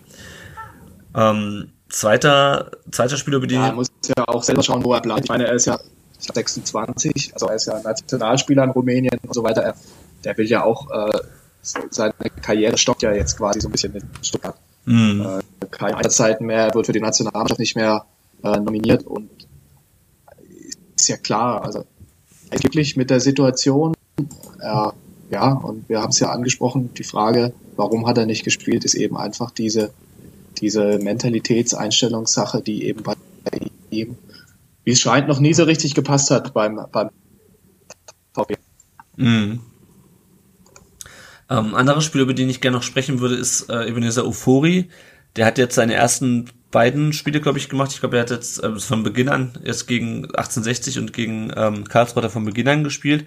Ähm, ich habe das Gefühl, dass das, was ihm vor allem auszeichnet, äh, ist so die Ballsicherheit, oder? Also das ist so das, was mir am, am meisten bei ihm aufgefallen ist, dass er den Ball sehr gut halten kann ähm, und dass sich keine leichtfertigen Ballverluste leistet ähm, was ja gerade mit den ähm, Gegentoren, die wir teilweise gefangen haben oder auch mit den mit den vielen Fehlpässen, die sich die Mannschaft ähm, in den letzten Spielen auch gerade im Mittelfeld geleistet hat, die einfach auch leichtfertig waren, dass es auf jeden Fall ähm, gut für die Mannschaft ist, dass da ein Spieler ist, der so ballsicher und so souverän am Ball ist, oder? Genau, das ist die Idee dahinter. Ja, also es ist die Idee, da, daher fußt ja auch die Systemumstellung auf 4-2-3-1 eben mit, mit einer Doppelsechs zu spielen, um einfach mehr Spielkontrolle zu haben. Und Euphoria ist eben genau der Spieler, den du gerade beschrieben hast. Ähm, ein ballsicherer Spieler, der allerdings, bevor er den Risikopass in die Spitze auf der Rotte spielt, lieber den Rückpass zu Mitch Langerack spielt. Was dieser genau ist. Also er ist ein junger Spieler, er macht jetzt sein, hat jetzt zwei Spiele gemacht für den VfB, er hatte eine schwierige Vorbereitung, kam ja im Winter, war dann noch beim Afrika Cup, also hat auch die Wintervorbereitung beim VfB nicht mitnehmen können. Dafür erstaunlich war noch erstaunlicher fit Und ich finde, er deutet da echt ein großes Potenzial an. Ich, ich finde der Mannschaft gut eben durch diese Sicherheit, durch diese Sicherheit. Und ja, also ich bin positiv überrascht. Ich habe ein bisschen äh, gezweifelt, ein bisschen als er in der Stadt stand. Äh, habe gedacht, okay, ja, mutig, wieder eine mutige Wolf-Personalentscheidung. Ich bin, ja, also dann, es hat geklappt und ich denke auch, dass wir ihn wenn er sich nicht verletzen sollte, am Montag in der Startelf gegen Bielefeld sehen werden. Gut, ähm, noch ein Thema, was wir vielleicht ansprechen sollten äh, über die letzten Spiele hinweg, was auch letzte äh, letzte Woche ähm, bei, äh, auf Twitter viel diskutiert wurde, sind die Schiedsrichter. Ähm, wir hatten gegen Ähm, gegen 1860 ist das 1-0 aus einer Abseitsposition herausgefallen. Ähm, es war gegen, ähm, gegen Braunschweig waren die, die Gegentreffer, beziehungsweise die Elfmeter, die da gepfiffen wurden, schon ärgerlich. Gegen Dresden ähm, war es auch, waren die Entscheidungen auch teilweise ein bisschen zweifelhaft. Ähm, ja, ich bin immer so ein bisschen, also keine Ahnung, wenn der VfB jetzt in der ersten Liga spielen würde ähm, und nicht irgendwie gerade um Aufstieg oder gegen Abstieg spielen würde, dann hätte ich kein Problem damit, auch mal zu sagen, hier, ähm, wir spielen auch so schlecht oder es, es läuft gerade so und nicht besser wegen der Schiedsrichter. Momentan sehe ich aber in der Diskussion ein bisschen die, Gefahr, dass man der Mannschaft dann so ein bisschen ein Alibi gibt, warum es nicht klappt. Ähm, also ich meine, dass die Schiedsrichter in dieser Liga teilweise echt unterirdisch pfeifen, das äh, fällt uns schon irgendwie schon die ganze Saison auf. Das ist halt jetzt nichts Einseitiges gegen den VfB, auch wenn das manche Leute anders sehen. Ähm, aber was haltet ihr denn davon jetzt, dass diese Schiedsrichterdiskussion aufgemacht wird und dann auf diese wahre Tabelle beispielsweise äh, verwiesen wird? Gut, ich meine, vom VfB, so vom äh, offiziell wird es ja eigentlich überhaupt nicht angesprochen. Das ist äh, auch was, was mich fast stört. Auf der anderen Seite ist es aber auch gut, dass die Diskussion nicht vom VfB geführt wird, sondern, äh, also das würde eben dazu führen, dass die Spieler dann wirklich ein Alibi bekommen. Und wenn das unter Fans diskutiert wird, finde ich das okay. Also mir geht das auch ehrlich gesagt brutal auf den Sack. Ich weiß aber auch, wie schwierig es ist, das Spiel zu leiten. Also ähm, die Schiris haben sicher keinen leichten äh, Job, aber dass es halt gerade so gehäuft auftritt, ist im Moment schon was, was mich extrem nervt. Also dass eben viele knappe Entscheidungen gegen uns sind. Ähm, aber ja, was will man machen? So ist. So ist Fußball irgendwie und äh, es darf halt auf jeden Fall keine Entschuldigung sein, weil ja das 2-0, 3-0 äh, Dresden, das kriegst du halt, weil die Intensität nicht stimmt. Und ja, vielleicht muss man von 2-0 zum Beispiel dann Hand Meter kriegen, aber deswegen muss man ja auch nicht aufhören zu verteidigen zum Beispiel. Also das ist halt immer so ein zweischneidiges Schwert und klar, wenn, wenn man da das Glück hat, dass die Schiris irgendwie die Sachen sehen, dann haben wir vielleicht irgendwie drei Punkte mehr auf dem Konto und ist alles ein bisschen entspannter. Also ich bin da auch sehr hin und her gerissen. Mhm. Ja, es ist halt eine müßige Diskussion. Also ich, also ich möchte mich da nicht dran beteiligen. Also die Schiedsrichter pfeifen. Also ich bin auch der Meinung, dass, dass wir aktuell, aber das betrifft nicht nur die zweite, sondern auch die, die erste Bundesliga, dass eben einfach, ich habe das Gefühl, das sind gerade viele junge Schiedsrichter am Werk, die einfach noch ein bisschen, denen oft mal ein bisschen das Fingerspitzengefühl abgeht. Aber das kann man denen ja halt auch nicht vorwerfen, weil es, es war halt eben so ein Generationen-Cut, da sind ein paar alte Hasen in, in Ruhestand gegangen und jetzt kommt eben der Nachwuchs nach. Und dass die mal Fehler machen, ist ja völlig klar. Und äh, die machen die Fehler genauso in Spielen mit VfB-Beteiligung wie mit Braunschweig-Beteiligung, wie mit Hannover-Beteiligung und Union-Beteiligung. Also Schiri-Diskussionen sind müßig und sind meiner Meinung nach total schwachsinnig. Also ich bin auch kein Freund von, von solchen Geschichten wie der, die wahre Tabelle. Also es ist halt einfach eine sinnlose Diskussion, die danach kräht kein Hahn. Also die Schiedsrichter pfeifen und das muss man akzeptieren. Das sind Tatsachenentscheidungen und also mal, mal abgesehen davon, der VfB ist das eine Luxusdiskussion noch. Der VfB ist Tabellenführer trotz dieser Schiedsrichterentscheidung. Mhm. Ähm, ja, also ich glaube, dazu muss man sich eigentlich nicht äußern, groß noch. Mhm. Ja, also ich, ich sehe es eigentlich ähnlich. Ich hatte, ich hatte ja erst eingangs schon gesagt, ähm, die sind auch, ist, ist auch, sind nicht parteiisch, sondern es ist, sind einfach Fehlentscheidungen, die, von denen aber alle, alle Mannschaften betroffen sind. Vielleicht liegt es wirklich, wie du sagst, einfach am Alter und am Generationenwechsel bei den Schiedsrichtern. Ja, das ähm, ist ja wie bei Fußballern, auch bei Spielern. Also junge Spieler, denen gesteht man auch mal ein paar, Baumgartel darf auch ein paar Böcke schießen. Der ist jung, der ist 21. Und warum sollen das bei Schiedsrichtern anders sein, wenn die dann mit 28 ihr erstes Bundesligaspiel pfeifen? Ist es für die auch eine andere Welt. Und ich habe heiden Respekt vor den Jungs, was die da jedes Wochenende machen, weil also Schiedsrichter möchte ich nicht mal in der Kreisklasse sein. Selbst da ist es schwierig, Abseitsentscheidungen äh, zu sehen. Und also von dem her eine ganz müßige und eigentlich auch schwachsinnige Diskussion rund um die Schiedsrichter. Hm, ja. Ja, ich denke mal, damit äh, kann man es auch belassen. Ähm, noch kurz zur Tabellensituation ähm, und dann vielleicht auch gleich zu den nächsten Spielen. Es sei denn, ihr habt jetzt zu den letzten drei Spielen noch irgendwas worüber wir eurer Meinung nach reden sollten. Gibt es da noch was von eurer Seite? Nee, nee, alles gut. Genau, weil dann würde ich das jetzt, ähm, oder diesen Rückblick an dieser Stelle auch abschließen. Ähm, kurzer Blick auf die Tabelle. Wir sind jetzt, ähm, kurzer Blick auf die Tabelle, das wird schon wie bei Sky. Ähm, äh, wir sind jetzt äh, wieder Tabellenführer. Äh, 54 Punkte, Braunschweig punktgleich, ähm, nachdem sie gestern äh, oder vorgestern gegen ähm, Dresden gewonnen haben mit 54. Dann kommt Hannover auf Platz 3 mit 53 und Union auf Platz 4 mit 51. Also wir haben immer drei Punkte Vorsprung jetzt auf den ähm, vierten Tabellenplatz, aber es ist natürlich nach wie vor einfach super eng in der Tabelle. Ähm, genau, dann haben wir jetzt, äh, werfen wir jetzt mal einen Blick auf die drei nächsten Spiele. Das ist zum einen ähm, jetzt das Auswärtsspiel in Bielefeld am kommenden Montag, ähm, dann den Montag drauf ein Heimspiel gegen Union und dann an dem Samstag danach dann wieder ein, ein Auswärtsspiel in Nürnberg. Ähm, gut, ich meine, es sind jetzt noch sechs Spiele, davon ist kein einziges mehr einfach würde ich sagen. Ähm, ja, was meint ihr, was, was springt bei den nächsten drei Spielen raus für den VfB?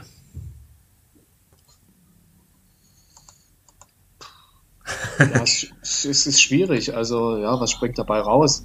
Äh, Montagabend in Bielefeld. Bielefeld steht auf Rang 16, Relegationsplatz. Da geht's, für die geht's um massig viel. Die Woche drauf, montags gegen Union Berlin. Das ist ein richtiges Schlüsselspiel, ein Aufstiegsschlüsselspiel. Also, das sind alles äh, ganz, ganz knackige Partien.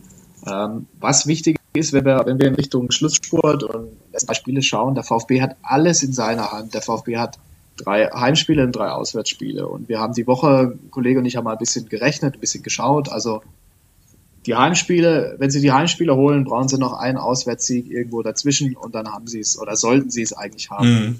Ähm, wie und wo sie das jetzt machen, ist klar. Aber es ist ja auch völlig klar, dass die Spiele gegen Hannover am vorletzten Spieltag oder in, gegen Union Berlin in zwei Wochen Montagabends, dass das halt, das sind Duelle gegen die direkte Konkurrenz und also da zählen nur Siege. Das ist ja völlig klar.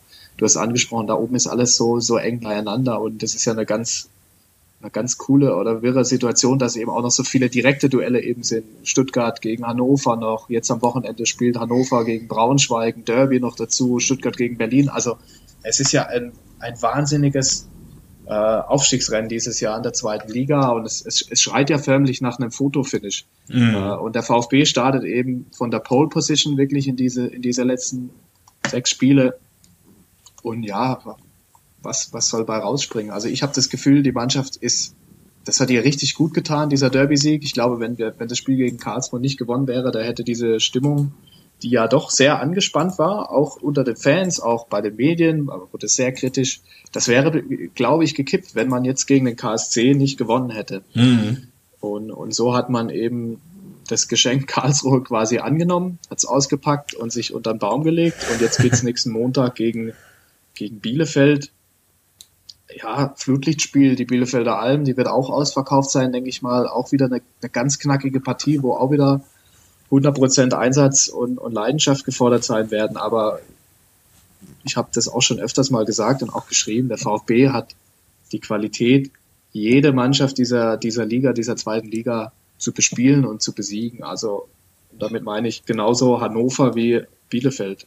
Mhm beide Spiele, alle Spiele werden wirklich, wirklich schwer, werden spitz auf Knopf. Also ich denke nicht, dass wir jetzt im Schlussspurt mal noch so ein lockerflockiges äh, 4-5-0 vom VfB gegen irgendeinen der Gegner sehen werden. Also nicht mal gegen Nürnberg, gegen die, für die es vermutlich da äh, um nichts mehr gehen wird. Also das wären alles knackige, knackige Spiele. Und von dem her eine Prognose zu wagen. Also ich, ich denke, der VfB packt's. Ich denke, sie werden es auch als, als einer der ersten beiden packen. Ich glaube nicht, dass sie die Relegation müssen. Und ja, also wenn sie es direkt schaffen wollen, dann gewinnen sie gegen Bielefeld, gegen Union gewinnen sie auch und dann kommt, was kommt dann? Kommt dann Nürnberg? Genau. Ja. Ja, dann kommt Nürnberg, da gewinnen. Also ich, ich, ich hab, ich bin sehr, sehr optimistisch, was die letzten, was den Schlussspurt angeht. Eben weil die Mannschaft jetzt quasi dieses Tal nochmal durchschritten hat. Sie wird gefestigt, sie werden nochmal äh, fokussiert, die Sinne sind geschärft. Ich denke, dass die äh, die wissen alle, um was es geht und die wissen alle, dass sie es in der eigenen Hand haben und ich glaube nicht, dass sie sich diese Luxusposition jetzt nochmal nehmen lassen. Ja. Genau, den äh, Artikel, ähm, da wollte ich auch noch drauf zu sprechen kommen, den werden wir auch in den Show Notes verlinken. Habt ihr dann am Ende geschrieben, wollen die Stuttgarter aber auf Nummer sicher gehen, dann müssen sie den verbleibenden sechs Partien noch 14 Punkte holen, denn bisher steht jeder Club mit 68 Punkten auf. 14 Punkte in, äh, in sechs Spielen, das ist natürlich auch ordentlich. Äh, da darfst du im Grunde nur. Ausbeute. Hm, bitte? Das wäre eine satte Ausbeute, wenn sie Ja. da 14 Punkte holen, aber Ja, da darfst du praktisch nur einmal verlieren und einmal unentschieden spielen. genau. Ja, Ja gut, aber die Schlüsselspiele sind ja eigentlich eh gegen Berlin und gegen Hannover. Die darf man halt wahrscheinlich nicht verlieren, dann reicht auch weniger, oder? Genauso ist es nämlich. Also diese 68 Punkte ist eben die Statistik. Also mit 68 Punkten haben es bis jetzt alle geschafft. Also, aber wenn du die Schlüsselspiele gegen Berlin und Hannover gewinnst, dann kannst du, dann wirst du es vielleicht auch mit weniger schaffen. Also schaffst du es vielleicht auch mal mit 66. Also in dem Artikel haben wir ja einfach mal geschaut, Mhm. äh, wie viele Punkte reichen und was, was war in der Vergangenheit. Also es gab ja, also ich, ich glaube Hertha war es, 12, 2013 mit, mit 76 Zählern, die wirklich die meisten Punkte geholt haben, aber es gab auch schon mal einen Meister. Nürnberg war es genau, Nürnberg mit nur 61 Punkten. Also ja, wir haben dann einfach geschaut, was, was äh, mit wie viel Punkten sollte man dieses Jahr einfach durch sein, haben mal einen Tabellenrechner angeschmissen und eben ja 68 Punkte, 100 Prozent, 66 Punkte, sprich drei Siege und dann noch, also die drei Heimspiele gewinnen und noch einen Auswärtssieg holen, dann sollte man doch zu 95 Prozent durch sein. Mhm. Es gibt noch, ähm, wenn wir schon bei Prognosen sind, ähm, ich habe noch was anderes Interessantes auf Twitter gefunden. Und zwar haben das die Kollegen vom Podcast Hannover liebt, äh, also Hannover 96 Podcast offensichtlich, äh, ähm, getwittert. Ähm, zwar hat die, Nutz die Twitter-Nutzerin @tzborussin ähm, sich mal angeguckt, ähm, die die das Restprogramm der jeweiligen Mannschaften äh, hat sich dann angeguckt, was die äh, das Restprogramm, also die Mannschaften mit dem Restprogramm jetzt ähm, für, für Punkte haben und äh, hat dann den Durchschnitt rausgenommen, genauso die Platzierungen. Wenn man sich das anguckt, hat der VfB das äh, 12, ich glaube, das 12 leichteste dann, guck mal kurz, genau das 12 leichteste Restprogramm, also im, Ver- im Vergleich zu, ähm, zu Braunschweig, Hannover und Berlin. Also die, die durchschnittliche Punktzahl des Restprogramms des VfB ist 38,8. Bei Braunschweig ist es 37, bei Hannover ist es 40,7 und bei äh, Berlin ist es 41,7. Ich meine, klar, das sind natürlich alles nur statistische Spielereien. Ähm, aber es ist trotzdem nochmal ganz so ganz ganz interessant, sich das anzugucken. Ähm, oder auch die durchschnittliche Tabellenplatzierung. Also die ist, hätte unser Restprogramm aber für deutlich schwieriger, als es da suggeriert wird. Ich meine, ja, ja, klar. äh, jetzt gegen äh, Bielefeld brutal. Ich meine, Spiele gegen den Abstieg werden alles reinhauen. Aue ist auch kein Fall, Obst mehr seit Tedesco da ist. Äh, also ich, ja, wird eng, aber reicht. Ja. Ähm, das, die zweite äh, Berechnung, die dann noch der Vertikalpass ähm, von einem seiner Facebook-Fans irgendwie übernommen hat und getwittert hat, ist irgendwie noch die Formpunkte. Ähm, wie die sich ergeben, wird daraus nicht ganz ersichtlich. Da ist es halt so, dass die VfB-Gegner gerade die stärkste Form haben von den ganzen, ähm, von, von den vier Mannschaften, die da oben stehen, äh, vom Restprogramm. Also die haben das, das formstärkste, die formstärksten Gegner im Restprogramm, sagen wir mal so. Ähm, Finde ich ganz nette Spielereien, ähm, wird aber am Ende wahrscheinlich trotzdem nichts darüber aussagen, wer aufsteckt oder nicht. Ähm, werden wir trotzdem noch mal auf die, ähm, werden wir trotzdem mal ähm, in den Shownotes auch verlinken. Ansonsten, genau, hab schon angesprochen, am 29. Spieltag, also am nächsten Spieltag spielt das Hannover gegen Braunschweig. Ähm, Union muss gegen Lautern ran und Dresden äh, spielt halt dann gegen Düsseldorf. Die Dresden habe ich jetzt noch, noch mit reingenommen, obwohl die natürlich schon ähm, auch äh, ziemlich einen Rückstand haben, ähm, aber sie sind halt auch nicht komplett weg vom Fenster. Ähm, danach, wenn wir dann gegen Union spielen, äh, spielt äh, Hannover in Aue, äh, Braunschweig gegen Bochum und äh, Dresden in Fürth. Und äh, in äh, zwei Wochen, wenn wir dann ähm, wenn wir dann in Nürnberg spielen, heißt es Bochum, Dresden, Union gegen Sandhausen, Hannover, Düsseldorf und München gegen Bra äh, Braunschweig äh, spielt bei 1860. Ähm, ja, also wie gesagt, es, es, es gibt noch genügend Möglichkeiten ähm, für uns, uns, uns da vielleicht nochmal auch abzusetzen, wenn das Hannover gegen Braunschweig spielt und die sich gegenseitig die Punkte wegnehmen. Ähm, das wäre natürlich schon äh, schön, sage ich mal. Ähm, aber ja, wie ich schon gesagt habe, also auch unsere Spiele sind noch lange nicht gewonnen. Gerade mit den Mannschaften, die da unten drin stehen und alles, alles reinschmeißen. Ähm, genau, damit haben wir, glaube ich, auch die Frage von Matthias äh, beantwortet, die er uns per E-Mail geschickt hat. Wie beurteilt ihr die aktuelle Situation? sowie das Restprogramm unserer drei Konkurrenten um die Aufstiegsplätze. Ähm, ja, also ich glaube, es wird für alle nicht leicht. Ähm, es ist immer noch eine sehr ausgeglichene Liga, vielleicht mal abgesehen vom KSC. Und ähm, ja, soweit zu den nächsten drei Spielen. Wenn ihr nichts mehr dazu habt. Du hast alles gesagt. Das ist, ja, VfB geht von der Pole Position da rein, aber es ist halt alles wahnsinnig eng, eben dadurch, dass hier alle auch noch ein bisschen gegeneinander spielen. Ja. Da kann noch einiges passieren, aber das Wichtige ist, der VfB hat es eben in der eigenen Hand. Ja. Gut. Dann ähm, kommen wir nochmal auf ein weiteres Thema zu sprechen. Ähm, und zwar hat der VfB ähm, Anfang April angekündigt, dass am 1.6. Äh, eine außerordentliche Mitgliederversammlung stattfinden wird mit dem Thema äh, Ausgliederung. Ähm, heute, äh, genau am gleichen Tag, also am 3. April abends, gab es dann noch einen VfB im Dialog mit dem gesamten Vorstand dazu. Und heute hat der VfB eine, eine Webseite gelauncht ähm, unter dem Titel Ja zum Erfolg und hat dort nochmal seine Argumente für eine Ausgliederung dargelegt. Ähm, wir haben jetzt hier schon sehr häufig drüber gesprochen. Deswegen brauchen wir das jetzt, glaube ich, nicht in aller Ausführlichkeit ähm, zu besprechen. Ähm, ich würde nur ganz, ganz kurz nochmal einfach auf die Sachen eingehen, ähm, die mir jetzt so aufgefallen sind oder mit euch gerne drüber diskutieren, über die Sachen, die mir jetzt aufgefallen sind. Äh, zum einen jetzt beim VfB im Dialog, beziehungsweise die Sachen, die es jetzt in aller Kürze besprechen äh, lassen, ohne auf die Ausgliederung ähm, per se einzugehen.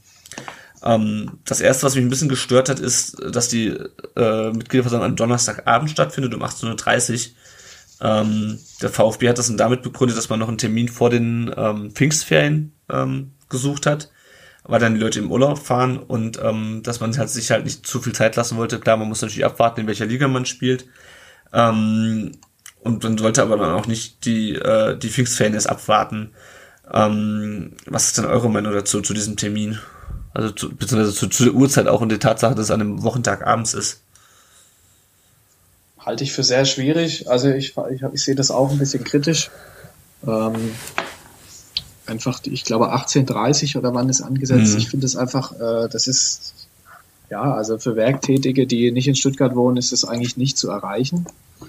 Ähm, dieses Thema Ausgliederung ist so unglaublich komplex. Du, du sprichst es an, der Verein schaltet jetzt eine, eine Webseite online, wo er natürlich für diesen diese Abstimmung wirbt. Also man kann ja dem Verein jetzt nicht vorwerfen, dass sie dafür Werbung machen. Es ist ja die klare Linie von Dietrich Schindelmeiser und dem gesamten Vorstand, dass man diese Ausgliederung will. Also man ist ja davon überzeugt, dass nur sportlicher Erfolg kommt eben nur über die AG. Ähm, der Termin, ich, ich sehe ihn wie du kritisch, ich finde das Argument irgendwie vor den Pfingstferien noch was zu finden. Ich glaube, der eigentliche Grund ist, warum man das so früh oder jetzt dann auch so da reinschiebt, ist, dass man einfach ja, man rechnet vielleicht schon ein bisschen damit, dass es dann eben klappt und dass man schon möglichst viel Zeit hat, schon für die neue Saison eben mögliche Gelder zu akquirieren. Also ich glaube, das ist schon ein Punkt, dass man eben versucht, das so schnell wie möglich, wenn man eben Klarheit hat, wie und wo man spielt nächstes Jahr, ähm, dass man da eben einfach schon schnell handeln kann. Aber da bin ich voll bei dir. Ich finde den Termin kritisch. Ähm, ich weiß nicht, was da dagegen gesprochen hätte, das ganze Ding an einem Samstagabend um 20 Uhr zu machen wo man eben einfach viel mehr Mitgliedern die Möglichkeit gegeben hätte, daran teilzunehmen. Allerdings bin ich jetzt auch nicht so weit informiert. Ich weiß es nicht, ob es die Möglichkeit gibt, äh, auch, ich weiß nicht, ob per Briefwahl oder online an dieser Abstimmung teilzunehmen. Nee, Wisst ihr da vielleicht nicht. mehr? Weil ich bin kein VfB-Mitglied. Also mhm. Ähm, ich, ich weiß nicht, ob ich nur an der Abstimmung teilnehmen kann, wenn ich auch da bin. Mhm. Wisst ihr da mehr? Ja, ja. Ja, ähm, da gab nur, wenn man da ist, auf jeden Fall. Also, Genau. Es gab in der letzten Mitgliederversammlung äh, einen Antrag, das zu ändern. Die wurde aber, also der wurde äh, nicht angenommen. Also Mitglieder haben dagegen gestimmt. Ähm, ja, also man muss auf jeden Fall vor Ort sein und ich habe auch das Gefühl, dass sie sich eigentlich damit äh, so in, in eigenen Fuß schießen, weil Leute, die gegen die Ausgliederung mobil machen, und das ist, glaube ich, äh, zumindest von der aktiven Fanszene auf jeden Fall äh, so und eher nicht die Leute, die auf der Hauptbühne gegen oder so sitzen. Ich glaube, die aktive Fanszene wird ziemlich geschlossen kommen. Aber ob das bei den anderen Mitgliedern so ist, das war nicht zu bezweifeln. Also die eigentlich äh, so von dieser typischen 60-40 Mehrheit aus, die dann am Ende da auch rauskommen wird. Also ich denke, das ist irgendwie so eine 60-40 äh, Entscheidung dann pro Ausgliederung wird und das wird denen nicht reichen und ich glaube, das äh, liegt auch am Termin auf jeden Fall. Hm. Ja, mir geht es auch weniger darum, wer jetzt da Zeit hat, äh, hinzukommen, im Sinne von, ähm, ob das eher die Befürworter oder eher die Gegner Zeit haben. Ich finde es einfach grundsätzlich von der, vom Termin her. Also wie gesagt, wir, ähm, wir wohnen ja auch beide in Südhessen, Tom und ich. Ähm, wir brauchen auch knapp zwei Stunden nach, nach Stuttgart runter. Da kannst du dir im Grunde den, den, den halben Tag frei nehmen. Ähm, ja, also ich hätte es auch lieber an einem, äh, an einem Wochenendtag gehabt. Zum Thema Briefwahl hatte Tom schon gesagt, es wurde halt, ähm, also es wurden halt zum letzten, bei der letzten Mitgliederversammlung wurden ähm, Satzungsänderungen vorgeschlagen äh, und die wurden dann, äh, die konnten aber nur im, im Blog abgestimmt werden. Ähm, das heißt also, es war nicht so, dass sich jetzt ähm, die Mitglieder nur diese Frage gestellt wurde, wollt, wollt ihr Briefwahl, sondern es war halt Teil eines ganzen Maßnahmenkatalogs, der dann abgestimmt wurde und der dann auch in der Gesamtheit halt abgelegt wurde, weil man nur in der Gesamtheit drüber abstimmen konnte. Ähm, klar, aber führt das halt natürlich dazu, dass man ähm, dort nicht ähm, von zu Hause oder per Briefwahl irgendwie oder online abstimmen kann. Ähm, ja, also wie gesagt, ich finde es ähm, ich finde es problematisch, was ich auch ein bisschen problematisch fand, dass dann irgendwie Dietrich meinte, naja, ähm, da kann man sich ja frei nehmen, wenn es einem wichtig genug ist. Ähm, ich meine, ich weiß, wie er das gemeint hat, aber er hat halt so eine flapsige Art, ähm, wo mir das zumindest ein bisschen sauer aufgestoßen ist. Äh, und ich glaube einigen anderen auch in der Saison, wo, der, äh, wo die Leute sich eh schon ständig für den VfB freinehmen, weil man nun mal abgestiegen ist und irgendwie unter der Woche um 17.30 Uhr in München spielt. Ja. Ähm, klar, also ich meine, ich werde mir wahrscheinlich auch freinehmen, aber ähm, es ist einfach unschön, wenn man, sag mal, wenn man am Wochenende oder wenn man vielleicht in die Pfingstferien fahren will, dann muss man sein Privatleben gegen den VfB abwägen. Ähm, wenn man an einem Donnerstag frei nehmen muss oder einen halben Tag frei nehmen muss oder Überstunden abbauen muss, dann muss man halt irgendwie sein berufliches Leben ähm, gegen VfB abwägen und das äh, fällt, glaube ich, manchen nicht so leicht wie irgendwie zu sagen, okay, ich fahre einen Tag später in Urlaub oder so. Jo. Ähm, aber wie du schon gesagt hast, ähm, Tom, es hat wahrscheinlich dann auch, ähm, es benachteiligt, glaube ich, nicht unbedingt, also sagen wir mal so, es benachteiligt, glaube ich, nicht unbedingt die Gegner äh, einer Ausgliederung. Sagen wir mal so, es ist nicht so, dass der VfB das als taktisches Mittel gewählt hat, um irgendwie die, die Gegner einer Ausgliederung daran zu hindern, ähm, zu dieser Mitgliederversammlung zu kommen. Genau, ähm, ja, diese, ähm, diese Seite, ähm, die sich, die da jetzt heute aufgesetzt wurde, trägt den Titel Ja zum Erfolg. Ähm, ich habe vorhin geguckt, als ich die E-Mail bekommen habe. Ähm, ich habe mir die Seite angeguckt ich finde schon ein bisschen, na, was heißt problematisch? Du hast das ganz richtig gesagt eben, äh, Danny, dass der VfB natürlich klar seine Position verkaufen möchte. Ich finde nur ähm, Ja zum Erfolg schon ganz schön platt. Also äh, für mich impliziert das halt auch so ein bisschen so, äh, Ja zum Erfolg heißt Nein äh, bedeutet Misserfolg. Ähm, vielleicht sehe ich das auch ein bisschen zu engstirnig, aber ähm, ja, ich weiß nicht, ob ihr euch die Seite jetzt schon im, Detail angeguckt hat, habt ähm, was ihr für einen Eindruck davon gewonnen habt. Also ich habe sie vorhin einmal aufgerufen, weil ich es eben dann auch mitbekommen habe. Also der Grundgedanke ist ja sogar sehr gut, dass man eben, das wurde ja dem Club auch vorgeworfen, wir sind zu wenig informiert, äh, was jetzt dann eigentlich passiert bei so einer Ausgliederung. Und es ist ja einfach, ja, also mal positiv, dass der Verein eben informiert, was, was das eigentlich auf sich hat damit. Dass das natürlich alles durch die Vereinsbrille dann geschieht und alles auch, also wie du sagst, Ja zum Erfolg heißt, stimmt dir dagegen, wenn wir keinen Erfolg haben. Das ist ein bisschen plakativ, ein bisschen platt, da stimme ich dir voll und ganz zu. Ähm, allerdings fährt der Verein da eine klare Linie. Also man will diese Ausgliederung, was jetzt nicht heißt, dass wenn es nicht zustande kommt, dass dann der Vorstand zurücktritt. Allerdings ähm, wird man sich da ja schon dann auch seine Gedanken machen. Ähm, ich habe die Seite jetzt noch nicht äh, im Detail angeschaut. Ja, muss man einfach mal schauen. Also, und wie gesagt, der, dass der Verein eben versucht, seine Argumente klar zu machen, klar zu formulieren, was eben die Vorteile sind von der Ausgliederung der Profimannschaft in der AG, kann ihnen niemand vorwerfen. Und ja, ob sie das jetzt die Seite Ja zum Erfolg nennen oder sonst was, das ist dann halt, ja, das ist eine Geschmacksfrage auch. Ah. Es ist halt jetzt auch die Aufgabe von den Mitgliedern, aber auch von uns, von uns Medien, das Ganze kritisch zu hinterfragen und eben auch andere Stimmen einzuholen, mal, was weiß ich, Vereinsrecht mal dazu zu fragen oder einfach das ganze Thema ein bisschen weiter zu fassen, dass man einfach schaut.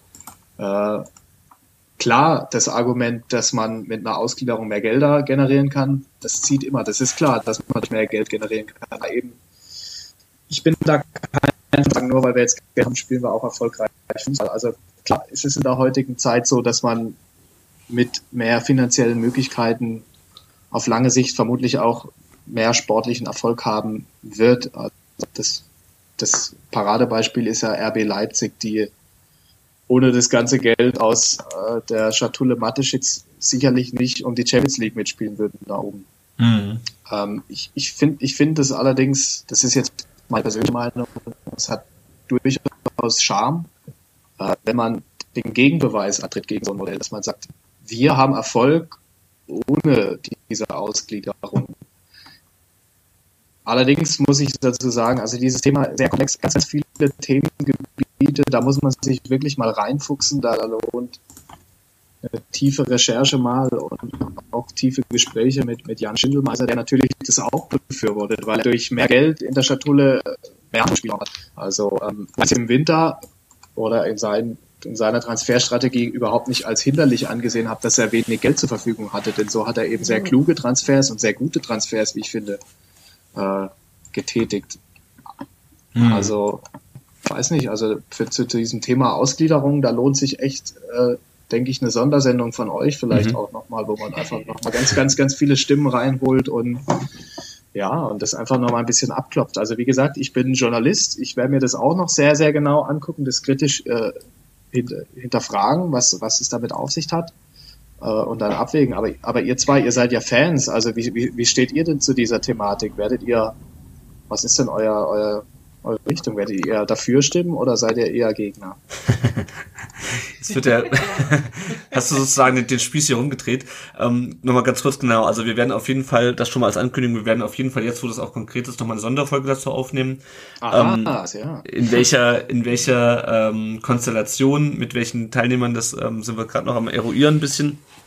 Ähm, also ich persönlich sehe es, ähm, um nur wirklich ganz kurz, weil ich diskutiere da schon mit dem Tom regelmäßig drüber, ähm, ich sehe es eigentlich eher kritisch, weil ich nicht glaube, dass der, ähm, dass die Ausgliederung den Erfolg bringt, den man sich vorstellt. Ich glaube nämlich nicht, dass man mit einer einmaligen Anschubfinanzierung, wie der VfB es nennt, ähm, langfristig mit Vereinen wie Dortmund und Bayern äh, mithalten kann, die einfach sehr viel Geld haben und auch eine ganz andere Infrastruktur und auch nicht mit Vereinen wie Leipzig, wie Hoffenheim, wie Wolfsburg, ähm, auch wenn Wolfsburg jetzt gerade ein bisschen schwächelt. Ähm, die kriegen einfach das Geld, was der VfB jetzt einmalig kriegt, kriegen die regelmäßig ähm, und müssen dafür keine Anteile mehr verkaufen, weil es teilweise, ähm, also entweder de facto oder die Jure sozusagen ähm, schon einer Firma gehören. Äh, ich sehe halt das Problem, dass wir da langfristig ähm, nicht wirklich mit nach vorne kommen in der Tabelle, gleichzeitig aber halt ähm, sozusagen die Büchse der Pandora geöffnet haben und ähm, ja, momentan sind es nur 24,9 Prozent. Ähm, eventuell werden es irgendwann mehr, wenn man merkt, okay, das Geld reicht nicht. Das liegt zwar immer noch in der Hand der Mitglieder, ähm, aber ich sag mal, klar, das ist dann halt eine demokratische Entscheidung, aber ähm, irgendwann sieht der VfB vielleicht die Notwendigkeit doch mehr als diese 25 Prozent zu verkaufen. Dann, ähm, ja, keine Ahnung. Deswegen, ich stehe dem Ganzen ein bisschen skeptisch gegenüber, weil, ja, und was halt noch hinzukommt, ist, man braucht halt, ähm, sag mal, um das Ganze nachhaltig zu gestalten, müssen wir eigentlich in die Champions League kommen, um wieder mehr Geld einzunehmen. Und ich sehe einfach die Champions League, dass die Champions League Plätze die nächsten Jahre an die Vereine vergeben sind, die ich gerade genannt habe. Das ist so in so kurz, wie ich mich fassen kann, so meine Meinung dazu. Also ich würde eher dagegen stimmen. Also ich bin grundsätzlich offen dafür. Ähm, aber was mich, also unter der Prämisse, dass man es halt auch wirklich ergebnisoffen diskutiert. Und das wird vom VfB halt im Moment leider nicht.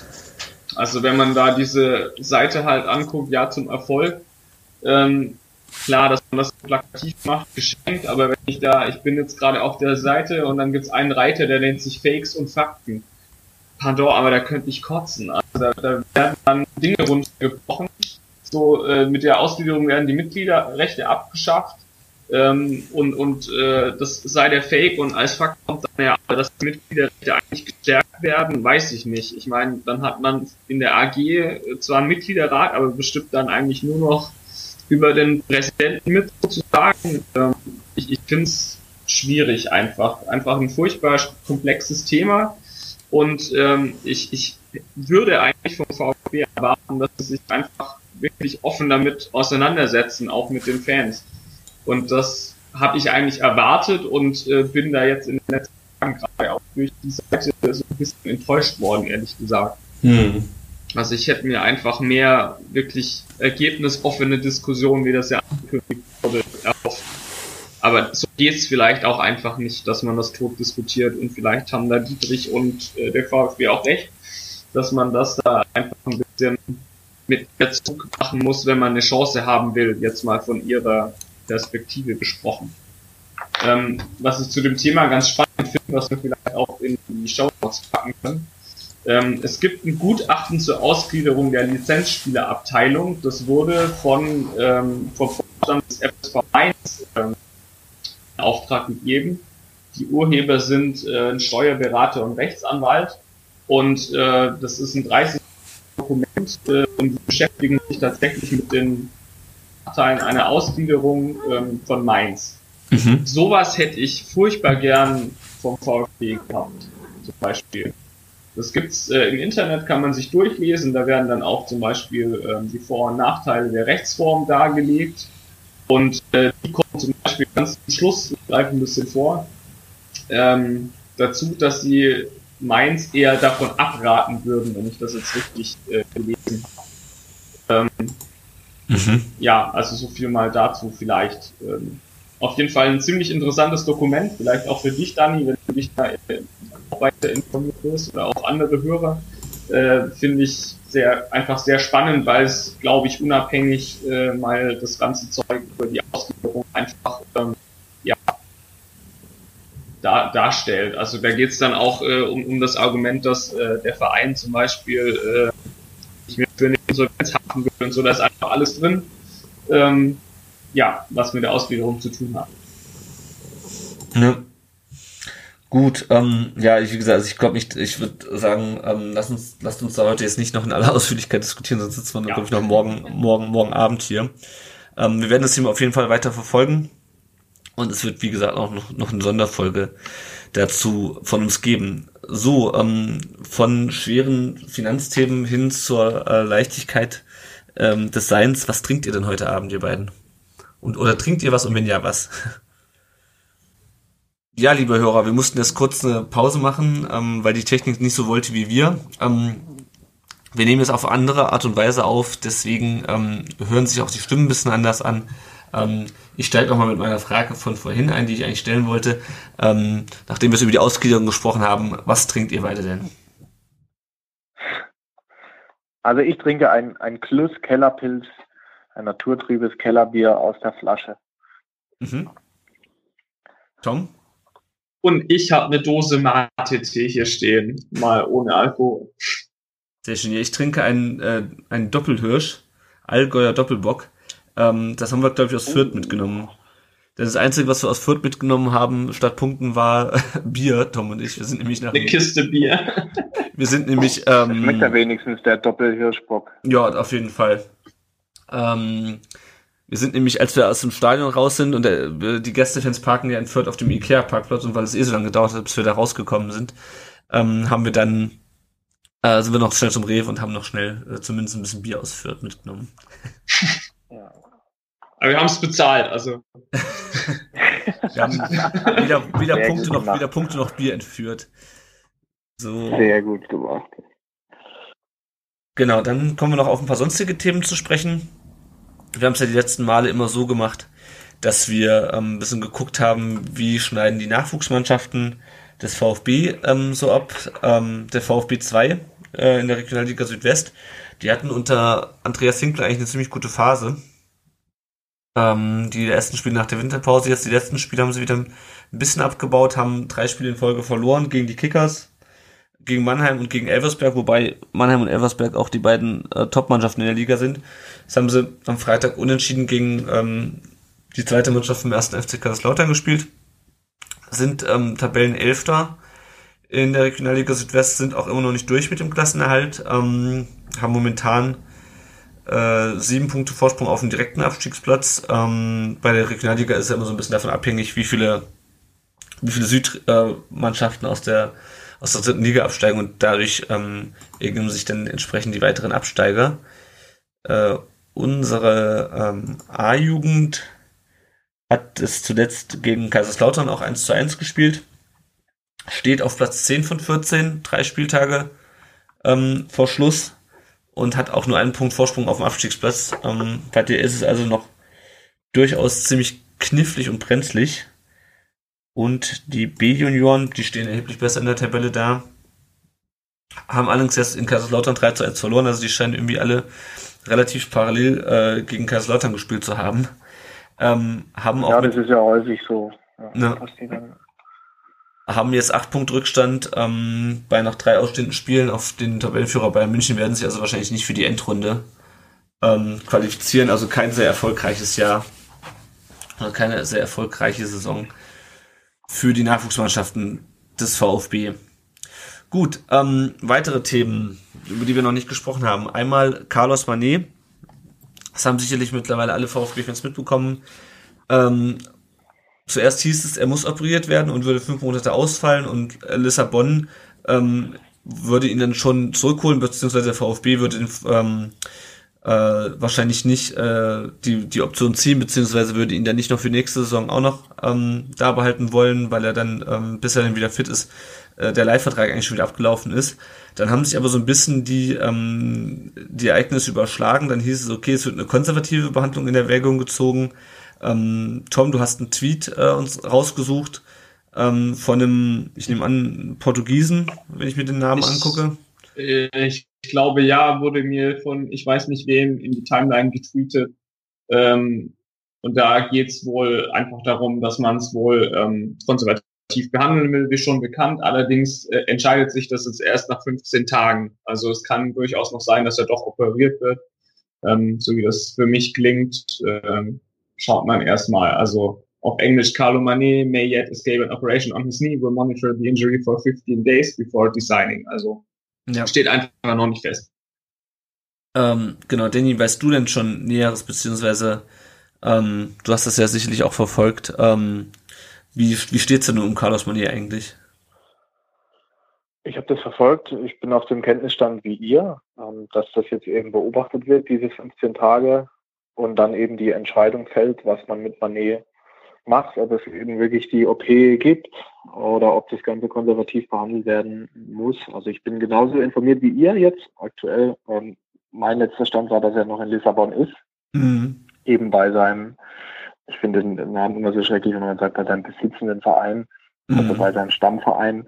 Ähm, ja, und da muss man jetzt einfach abwarten, was die nächsten Tage äh, passiert. Äh, der VfB ist da in engem Austausch mit den, mit den Verantwortlichen in Portugal und ja, dann entscheidet sich eben, was mit seinem Knie passiert und eben auch dann dementsprechend, wie, wie seine Zukunft weiter aussieht, ob man dann eben, ja, ob er dann in Lissabon bleibt oder ja, also es, es, es kann man jetzt noch nicht viel zu sagen, um jetzt einfach abwarten, weil wie sich diese Geschichte entwickelt.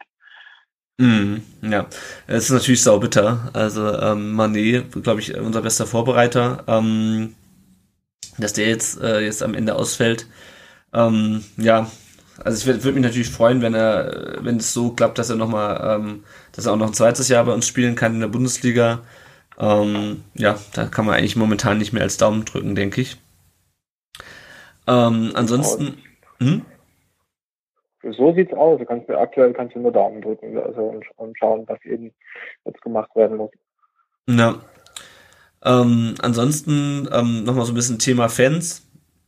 Ähm, die letzten beiden Spiele waren jetzt ausverkauft. Auch der, der Run auf die Tickets für die restlichen Spiele ist auch ähm, ziemlich groß. Ähm, prinzipiell auf jeden Fall eine schöne Sache. Ähm, es gab jetzt auch äh, zweimal innerhalb von der Woche ähm, Choreografien vom Kommando Cannstatt, einmal zu deren 20-Jahr-Feier und dann halt ähm, die sozusagen obligatorische äh, Choreo zum Derby. Ähm, ja, wie, wie, hat, wie hat euch das gefallen? Wie war so eure Meinung dazu? Tom, du hast die Choreo gegen Dresden ja dann auch von der, ähm, von der Tribüne aus gesehen. Ja, ich fand's äh, sehr geil. Also äh, vor allem quasi in der kurzen Zeit zwei solche Choreos auf die äh, Beine zu stellen, ist, glaube ich, ein Haufen Arbeit. Ähm, wir haben das im Fanclub ja auch zumindest ansatzweise schon mal gemacht, zumindest ein bisschen kleiner. Ähm, aber ja, also es ist ein, einfach ein unfassbarer Aufwand, den man sich, glaube ich, so als Außenstehender gar nicht vorstellen kann. Und ähm, ich war äh, gegen Dresden auf jeden Fall extrem gerührt. So, also irgendwie Musik ging los, dann auf Kommando quasi die ganzen Fahnen und so. Ähm, ich hatte ein bisschen Pipi in den Augen, ehrlich gesagt. Ich fand es einfach äh, eine extrem krasse Situation so. Mhm. Also das dann auch mal von außen zu sehen, war sehr, sehr, sehr, sehr beeindruckend, fand ich. Ja. Danny, wie war so dein Eindruck als, äh, ja auch jetzt nicht VfB-Fan, sondern äh, aus journalistischer Sicht, sage ich mal, oder als, als Außenstehender? Ja, da ist man ja dann nicht äh, Journalist in dem Moment, sondern da ist man eigentlich Fußballfan. Also ich hatte Gänsehaut, das, das waren wirklich beeindruckende Choreos, wie der Tom sagt, da steckt so viel Arbeit, so viel Herzblut drin. Und eben wenn dann das Stadion, es, spitzt sich ja immer so zu, wenn es dann dem Anpfiff entgegengeht und also ja, also gerade diese 20 Jahre Kommando Cannstatt Choreo, das war echt wirklich ein Gänsehautmoment gegen den KSC, dann noch mit der Spitze gegen die KSC-Fans natürlich, die obligatorische. Das ist ähm, aller Ehren wert und du hast es angesprochen, der Run of die Tickets, das Stadion ist pickepacke voll, die Stimmung ist bemerkenswert gut. Also was mir besonders aufgefallen ist, dass zum Beispiel gegen Dresden, als es dann 0-3 stand, ähm, es ist ruhig geblieben im Stadion. Also die, die Brudler haben nicht gepfiffen, so wie das Klischee das eigentlich ja will. Das fand ich sehr beeindruckend. Also die Fans stehen voll und ganz hinter, hinter der Truppe. Und ähm, ja, die Spieler und auch der Trainer, die sagen das ja auch immer wieder, die saugen das auf und, und auch, also das ist auch ein Faktor, diese, diese beeindruckende und auch zahlreiche Unterstützung, die die Mannschaft dann eben zu solchen Energieleistungen wie gegen Dresden, dass man das 0-3 noch in ein 3-3 dreht, äh, überhaupt erst möglich macht. Also und, und für mich als, als, als Beobachter, also natürlich sitze ich lieber in einem Stadion mit 60.000 Zuschauern, wo so äh, eine fantastische Stimmung ist, wie in irgendeiner seelenlosen Schüssel, wo 15.000 Zuschauer sich ein Bundesligaspiel anschauen. Also beeindruckend und wirklich äh, sehr, sehr, sehr stark. Ja. Ähm, was ist so eure Meinung zu dem, ähm, also klar, es gab natürlich bei beiden Spielen großes Polizeiaufgebot, gegen Dresden blieb es, glaube ich, relativ ruhig. Ähm, gegen Karlsruhe, das hat, glaube ich, jetzt jeder mitbekommen, ähm, die Intelligenz, ähm, die eigenen, den eigenen Torwart äh, beim Aufwärmen abzuschießen und nach dem Spiel die eigenen Spieler abzuschießen, ja, ganz abgesehen von der Intelligenz irgendwie generell Böller und Leuchtspur ähm, durch die Gegend zu schießen. Ähm, da brauchen wir nicht drüber reden. Ähm, ja, also klar, das ist natürlich immer ein großes Polizeiaufgebot, wenn Dresden da ist und beim Derby sowieso. Ähm, die Wasserwerfer, das war jetzt wieder ähm, was Neues. Die hat es ja in Stuttgart quasi seit dem ähm, seit der Stuttgart 21 Demo nicht gegeben. Ähm, ja, was ist so eure Meinung dazu? Äh, angemessen, übertrieben? Das ist natürlich nach dem Derby nochmal ein bisschen was anderes als nach dem, nach dem Dresden-Spiel. Also ist natürlich glaube ich, also, ja, oder Tom, ja, sag du was dazu. Nee, bitte, mach ruhig, mach ruhig. Ja, alles gut.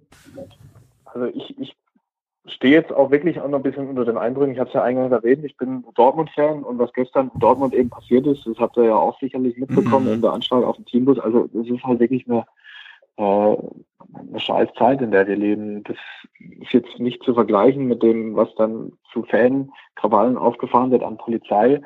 Ähm, was mir immer mulmig zugute wird bei so ganzen Geschichten, jetzt auch vor dem Hintergrund, dass gestern da ein Anschlag auf den Mannschaftsbus verübt wurde, wenn ich sehe, wie einfach doch äh, diese, diese KSC-Fans ihr ganzes Waffenarsenal da in den Block reinschmuggeln können, da will ich gar nicht wissen, was dann noch jemand anderes ins Stadion schmuggeln mhm. kann.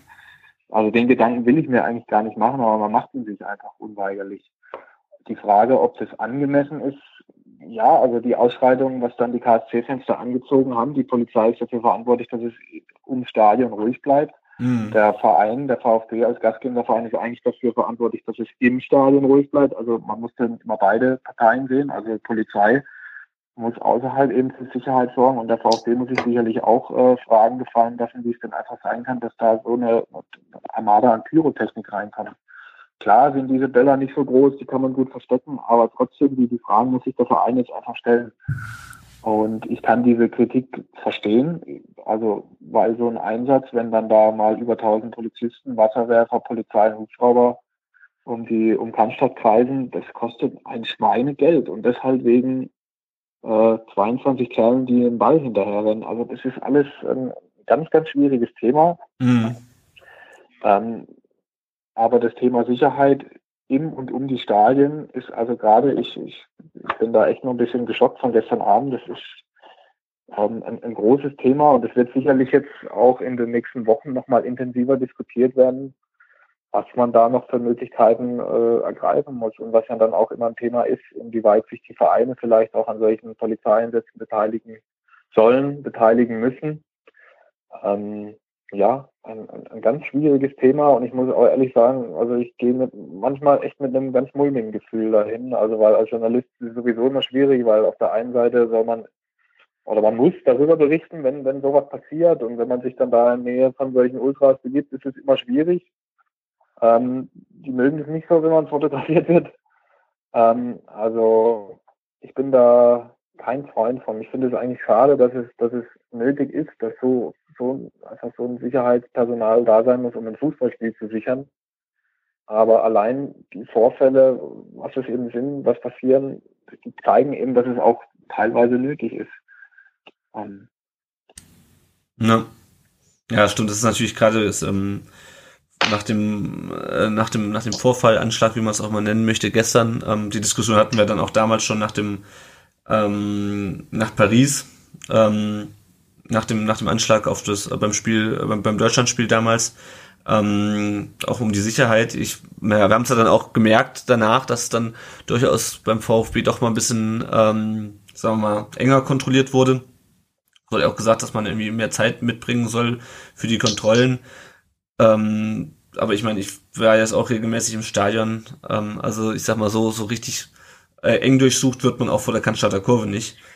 Ähm, so aus Fansicht. Ähm, ja, klar, es ist. Ähm, Gut, aber eine, eine, Bombe würdest du da auch nicht reinkriegen. Nee. Also. Klar, das sind wahrscheinlich kein Fall, aber. Ja. Ja. Aber was ich halt nicht, ist es nicht mehr so, dass es irgendwie beim Derby äh, die, die ähm, Gastmannschaft ihre eigenen Ordner mitbringt?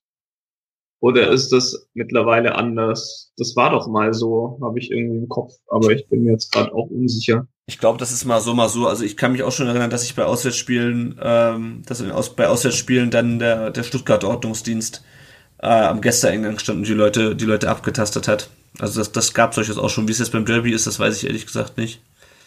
Ähm, ja. Also, also für mich sah es ja eigentlich fast so aus, als wäre der Block gestürmt worden. Also ich meine, dass man da dann auch die, diese lustigen Masken überhaupt nicht findet. Also ich meine, ja klar, die haben das dann vielleicht mal in der Jacke drin oder so.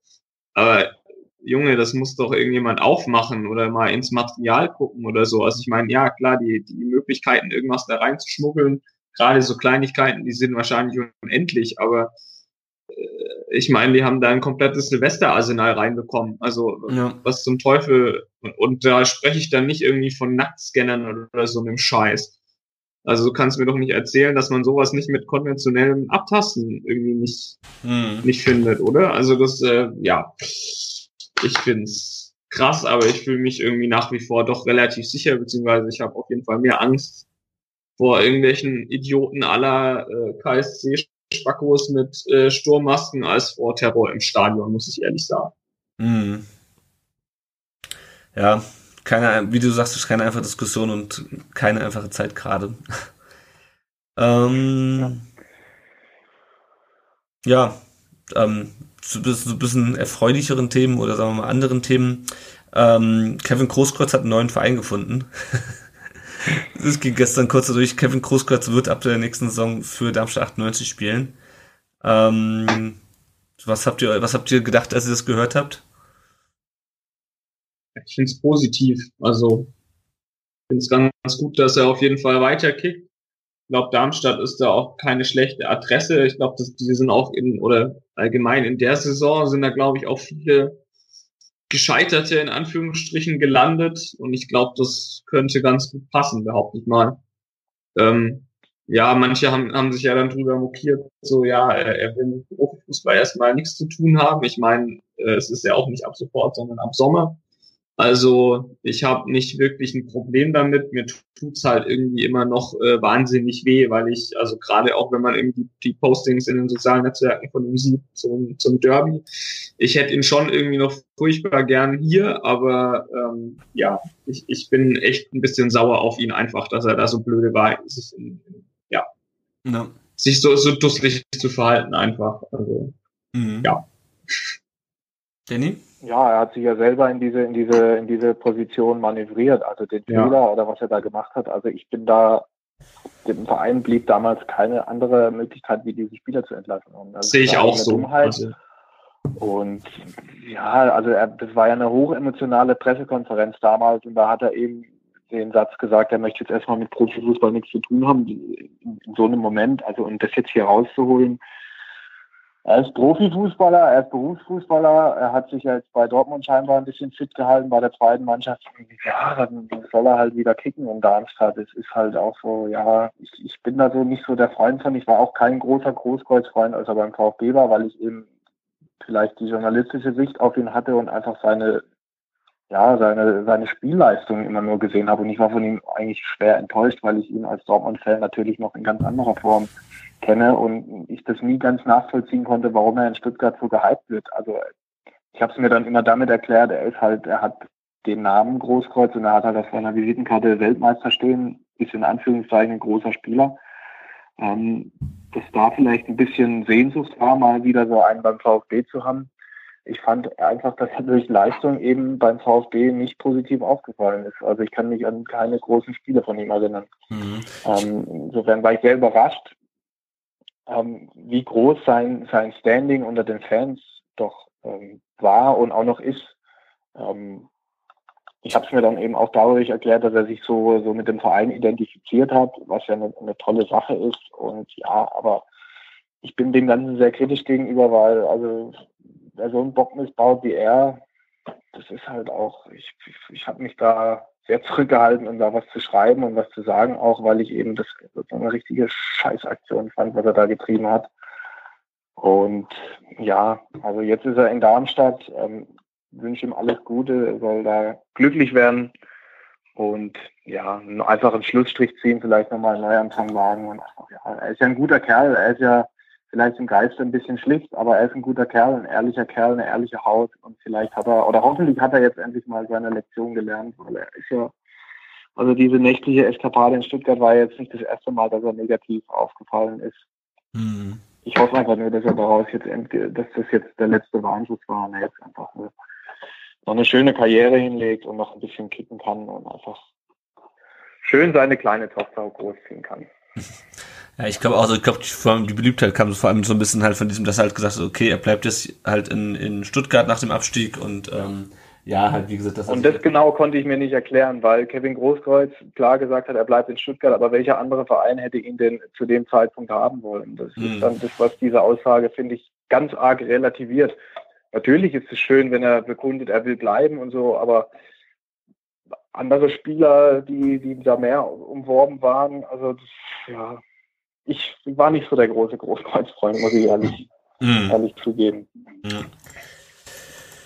Gut, dann ähm, haben wir, glaube ich, auch alle anderen Themen äh, abgefrühstückt. Und dann können wir jetzt zu unserer allseits beliebten äh, Rubrik kommen, äh, Wahl zum Spieler der Folge. Ähm, für alle, die es noch nicht kennen und äh, vielleicht auch nochmal für dich, Danny. Es gibt in der Bundesliga, es gibt in der Bundesliga und beim VfB seit dem Jahr 1995 feste Rückennummern. Davor wurden die Spieler einfach nur von 1 bis 11 durchnummeriert, die auf dem Platz standen und wir äh, suchen jetzt in jeder Folge den Spieler, dessen äh, Rückennummer mit, dem, mit der Nummer der Folge korrespondiert ähm, und wählen uns dann sozusagen den Lieblingsspieler oder entscheiden uns dafür, welcher der Lieblingsspieler ist. Ähm, und natürlich haben auch unsere Hörer jedes Mal die Möglichkeit, äh, auf unserem Blog abzustimmen über ähm, ihren Spieler der Folge. Ähm, das haben wir auch natürlich auch bei der letzten Folge gemacht, bei Folge 21. Ähm, gewonnen hat in der Abstimmung. Ich glaube, wir konnten uns ähm, mit unserem Gast Erik, wir konnten uns nicht einigen. In der Abstimmung hat Ludovic Magnon gewonnen. Ludovic ähm, Magnon, oh. Genau, deutscher, deutscher Meister ähm, mit dem VfB, ähm, Schweizer Nationalspieler. Er hat seine Karriere, glaube ich, mittlerweile auch beendet. Und der Erik, der letztes Mal da war, hat ähm, noch drei VfB Autoaufkleber äh, zur Verfügung gestellt äh, als äh, Gewinnmaterial sozusagen. Ähm, und die Aufgabe für unsere Hörer war, äh, nachdem sie abgestimmt haben oder auch wenn sie nicht abgestimmt haben, um zu schreiben, für wen sie abgestimmt haben oder hätten. Es haben sich ganze vier Leute gemeldet. Das heißt, wir haben drei Autoaufkleber und es fliegt ist einer raus. Ich werde es live im Internet hier ermitteln. Ähm, wer welchen, äh, wer welchen Aufkleber bekommt. Es gibt einen in Schwarz, einen in äh, Rot und einen in Gold. Das passt insofern ganz gut, dass wir die letzte Folge in der Länderspielpause aufgenommen haben. Genau, und ich würde jetzt ganz kurz sagen, damit es ja auch für alle sozusagen zumindestens äh, audiotechnisch äh, öffentlich und live ist. Ähm, ich habe jetzt diese vier Namen hier eingegeben. Das ist einmal, ich lese vielleicht nochmal ganz kurz vor, was die Leute geschrieben haben. Also Oliver Steinhauser hat geschrieben, für wen er gestimmt hat, Oliver, ähm, Ludovic Magnier. Er war Teil der Meistermannschaft von 2007, meist unauffällig, aber ein großer Kämpfer, der uns auch gerade heute noch gut tun würde. Dann hat Frank Hofmeister geschrieben, Magnier, Genie und Wahnsinn ganz nah beieinander. Eine Annalisa hat bei uns auf dem Blog kommentiert, ich habe zwar nicht abgestimmt, aber ich bin für Pavard. Warum? Weil ich ihm so gerne mal durch die Haare wuscheln würde. Das finde ich auch ganz nett. Und äh, Stefan hat geschrieben, ich stimme für Jochen Entres. An der Leistung vom Jochen können sich alle Verteidiger der aktuellen Mannschaft eine Scheibe abschneiden. So, ich habe also diese vier Namen jetzt eingegeben. Oliver, Frank, Annalisa und Stefan und ich tippe jetzt hier auf zufällig ermitteln für den schwarzen Aufkleber und den bekommt die Annalisa. Annalisa bekommt den schwarzen Aufkleber. Dann den äh, roten Aufkleber bekommt der Frank. Und den goldenen Aufkleber bekommt der Oliver. Die drei bekommen, gewinnen also. Das hat das Internet ausgelost. ähm, da wir jetzt nicht alle beisammen sitzen, können wir leider keine, keine Zettelchen ziehen. Genau, also ähm, wir werden euch dann noch kontaktieren ähm, und ihr kriegt die Aufkleber dann zugeschickt. So, jetzt aber zu den Spielern mit der Nummer äh, 22. Ich glaube, Tom, du hast das letzte Mal vorgelesen, oder? Kann mich nicht erinnern. Ja, ich. ich, ich, ich glaube ja. Ja, ja genau. Ist ja egal. Mach, mach, mach ruhig. Genau, ich mache heute, ich mache jetzt mal. Also, ähm, die Rücknummer 22 trug in der Saison 95, 96 Eberhard Trautner. Äh, Evo Trautner ist, glaube ich, jedem Begriff, ähm, der den VfB ein bisschen verfolgt, ist in Bad Cannstatt geboren war von 1986 bis 2001. Wer raschelt hier im Hintergrund? Ich habe gerade hier was weggeschoben. Warte mal kurz, das lag auf meiner Tastatur um jetzt. So. Genau, war von 86 bis 2001 ähm, VfB-Spieler, später Torwarttrainer ähm, und ist jetzt ähm, in Leipzig aktiv, ist ähm, wie viele andere ehemalige VfBler äh, auch zu, zu Red Bull Leipzig gewechselt. Der nächste Spieler war Andreas Buck, der war 1996 bis 1997, hat er die Nummer 22 beim VfB getragen, hat insgesamt sieben Jahre von 90 bis 97 beim VfB gespielt, kommt ursprünglich aus Geislingen, ähm, war mit dem VfB ähm, deutscher Meister, wechselte dann nach dem Pokalsieg 97 wohl auch im Streit, wenn ich das richtig in, in Erinnerung habe, nach Kaiserslautern. Er war mit seiner Position beim VfB nicht ganz zufrieden und wurde dann, dort dann zum zweiten Mal deutscher Meister, ähm, hat später noch in Mainz gespielt, hat dann seine Karriere in Bad Kreuznach beendet 2004. Ähm, ist jetzt, spielt jetzt in der VfB Traditionself und ist Vermögensverwalter und hat eine Versicherungsagentur für Sportler. Ähm, wenn euch genau, wenn, wenn, euch zu den Spielern irgendwie eine Erinnerung einfällt, immer gerne was dazu sagen. Ähm, der nächste Spieler war dann Christian Lichtes, ähm, von 97 bis 2001, ähm, kam in dem Jahr nach dem Pokalsieg zum VfB, hat insgesamt 109 Spiele gemacht der wirkte immer so ein bisschen für mich wie der etwas weniger talentierte Krasimir Balakov. Ähm, hatte auch so einen Lockenkopf. Hat dann später noch in Bremen in Gladbach gespielt. Ähm, hat 2015 die Karriere beendet und war zuletzt Scout für äh, Ferenc Varos Budapest. Ähm, ja, das ist, also wie gesagt, ich verbinde ihn immer so ein bisschen mit, äh, das sollte mal der Nachfolger von Balakov werden, aber er wurde es irgendwie nie so richtig, auch wenn er eine, eine ganz ähnliche Frisur hatte. Dann ähm, die wohl bekannteste 22 der letzten, ähm, der letzten 20 Jahre, Kevin Korani, hat die Nummer von 2001 bis 2005 getragen. Der kam 97 als 50-Jähriger zum VfB, hat genau 99 Spiele gemacht und 40 Tore. Ähm, das bekannteste war wahrscheinlich das, ähm, das Tor gegen Manchester United damals. Später nach Schalke und nach Moskau nach Hoffenheim gegangen und hat jetzt äh, vor kurzem erst seine Karriere beendet. Dann 2005, 2006 Jesper Krönkier, äh, der kam damals gemeinsam mit Jundal Thomasson. Ähm, äh, zum VfB 2005 und wir haben alle gedacht, geil, jetzt kommen die großen Stars zum VfB. Ähm, zum, zum, zum, äh, zumindest Thomas war ja damals schon eine etwas größere Hausnummer. Trainer damals Giovanni Trapattoni. Das hat alles nichts geholfen. Krönke ist dann, äh, der übrigens in, auf Grönland geboren ist, also er ist Däne, aber er ist auf Grönland geboren. Ähm, ist dann nach einem Jahr wieder gegangen, hat dann noch bis 2006 in Kopenhagen gespielt und hat auch jetzt seine Karriere beendet. Dann in der Meistersaison hat die Nummer 22 kein geringerer als Christian Gentner getragen. Äh, über den müssen wir, glaube ich, nicht viel sagen. Ähm, interessanter ist noch die nächste äh, Personalie, Sven Schiplock. Ähm, kam, äh, hat 2007, 2007, 2008 die Rückennummer getragen, kam mit 20 Jahren aus Reutlingen zum VfB, hat insgesamt 89 Spiele für die zweite Mannschaft gemacht und nur 12 für die Bundesliga-Mannschaft. Sein einziges Tor habe ich sogar live gesehen, das war damals auf St. Pauli. Ähm, danach war er noch in Hoffenheim. Jetzt ist er eigentlich beim HSV unter Vertrag, ist aber nach Darmstadt ausgeliehen und äh, hat seit zwei Jahren, glaube ich, kein Tor mehr geschossen. Ähm, also auch jemand, dessen Karriere, nachdem er den VfB verlassen hat, nicht unbedingt steil nach oben gegangen ist. Ähm, Matthias Schwarz hat die Nummer noch zwei Jahre getragen, allerdings hat er nie ein Spiel gemacht, sondern nur für die zweite Mannschaft gespielt. Hat jetzt zuletzt in Offenbach gespielt. Marc Ziegler ähm, das ist heute wieder eine etwas längere Liste. Marc Ziegler hat die äh, eine Rücknummer von 2011 2000, von, bis 2013 getragen. Der kam damals mit äh, 18 Jahren von Saarbrücken zum VfB, hat damals dann den Stammtorhüter Eike Immel, äh, immerhin deutscher Meister dem VfB, aus dem Kasten verdrängt. Ähm, blieb insgesamt bis 2000, war aber im Grunde immer nur zweiter Torhüter. Also als dann irgendwann äh, Franz Wohlfahrt kam, war er auch hinter dem zweiter Torwart. Ähm, später hat er auch lange in Dortmund gespielt, also müsste auch äh, dem Danny äh, durchaus ein Begriff sein, Max Ziegler.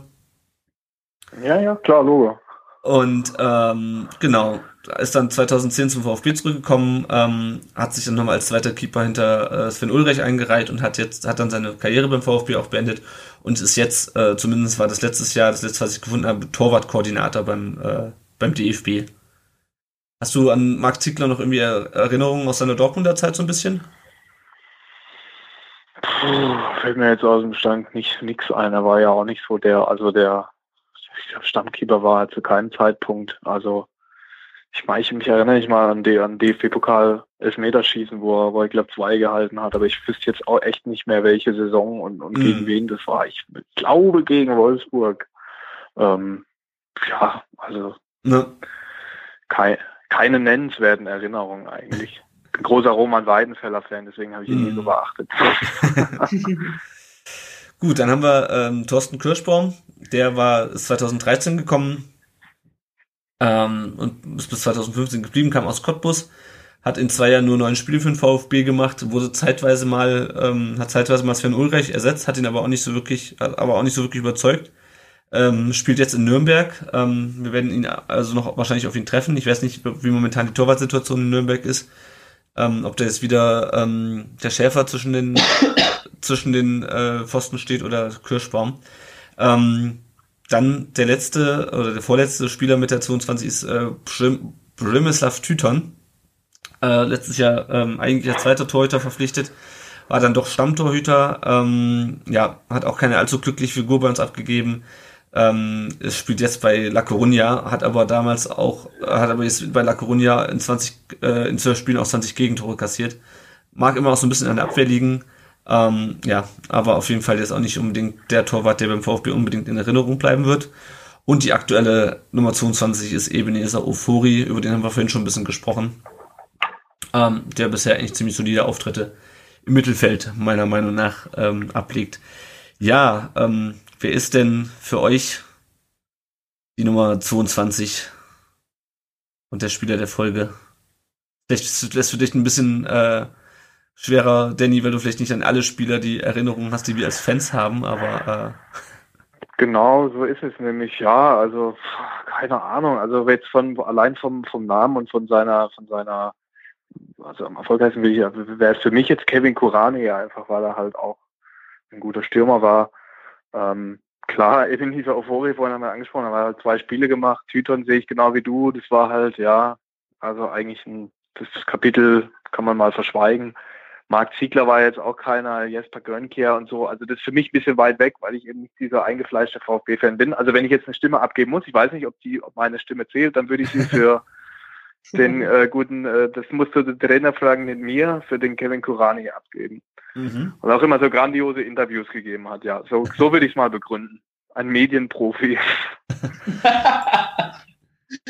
Sehr schön. Tom, was meinst du? Wie, wie, wie schaut es bei dir aus? Was ist, was ist deine Meinung? Ich glaube, es ist bei mir, also Gentner hatten wir doch schon mal, oder? Ja, ja, Gentner hatten wir. Was hatten der aktuell für eine Nummer? Also ich glaube, also 20. eigentlich wahrscheinlich aus der Liste Gentner, ja genau, natürlich. Ja. Aber ich glaube, ich gehe auch mit Kurani. Ähm, ich, ich glaube, er kommt auch immer ein bisschen zu schlecht weg bei den VfB-Fans. Das ist aber allerdings natürlich auch sicherlich selber schuld daran. Äh, legendäres Interview auf jeden Fall, ähm, auch äh, bevor er dann nach Schalke gegangen ist und so. Ähm, aber ich kann mich einfach noch relativ gut äh, an ihn erinnern, war ja auch ewig bei uns eigentlich, hat viele Kisten für uns gemacht und ähm, der Emerald ist es.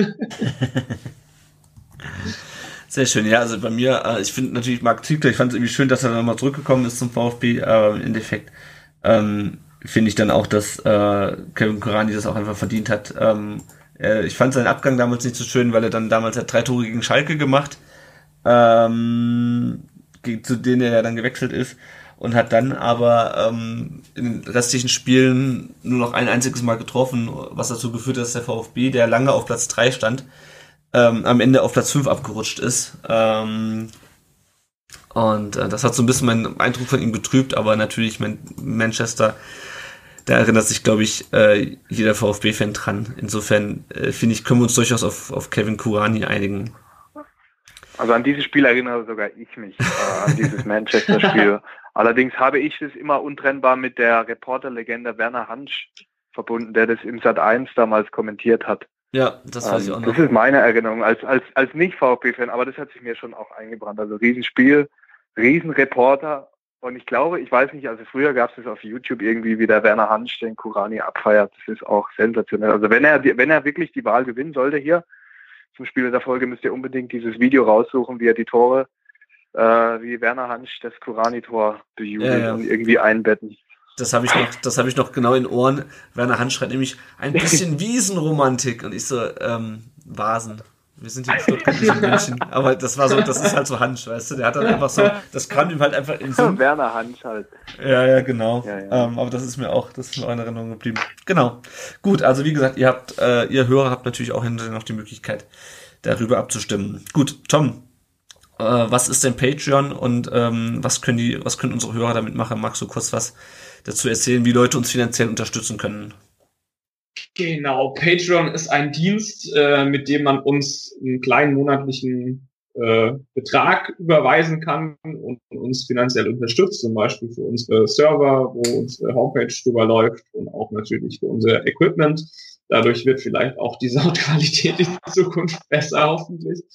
Ähm, ihr könnt uns auch gerne über PayPal unterstützen. Die entsprechenden Links findet ihr alle auf unserer Homepage.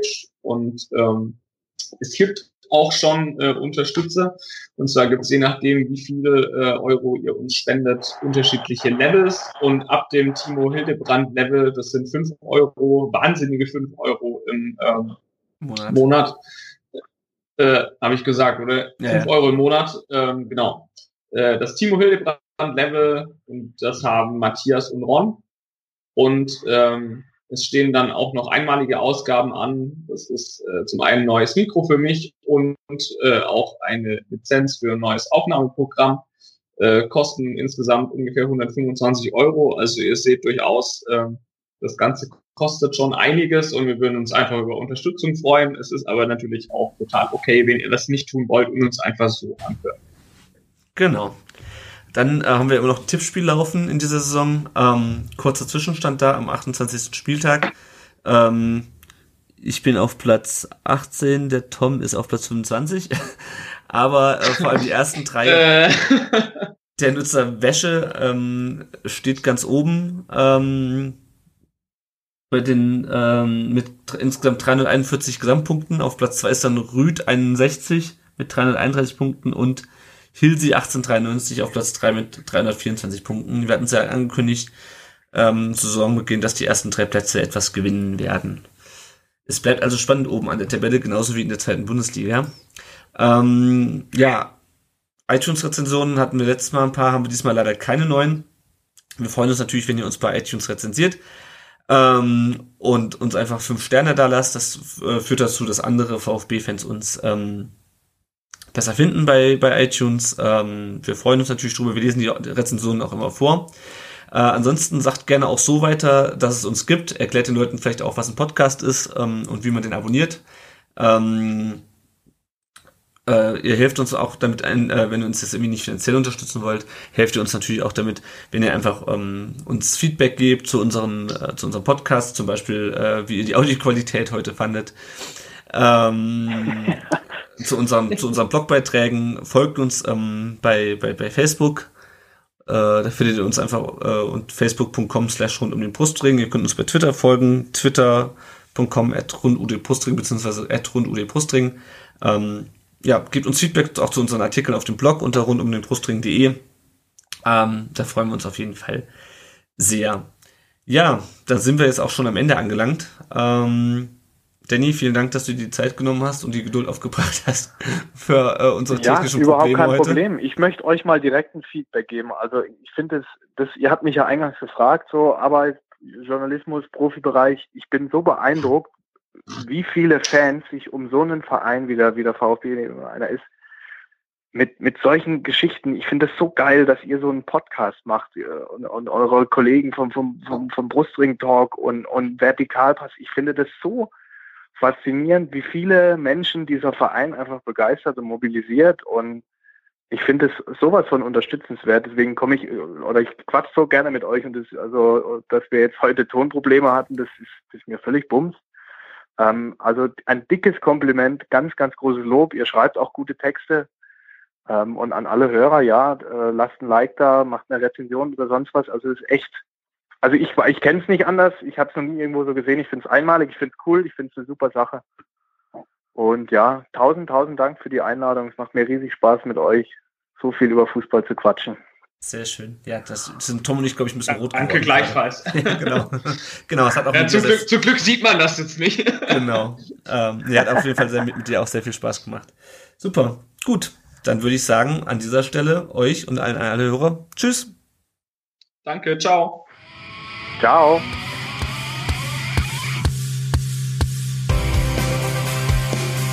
Rund um den Brustring.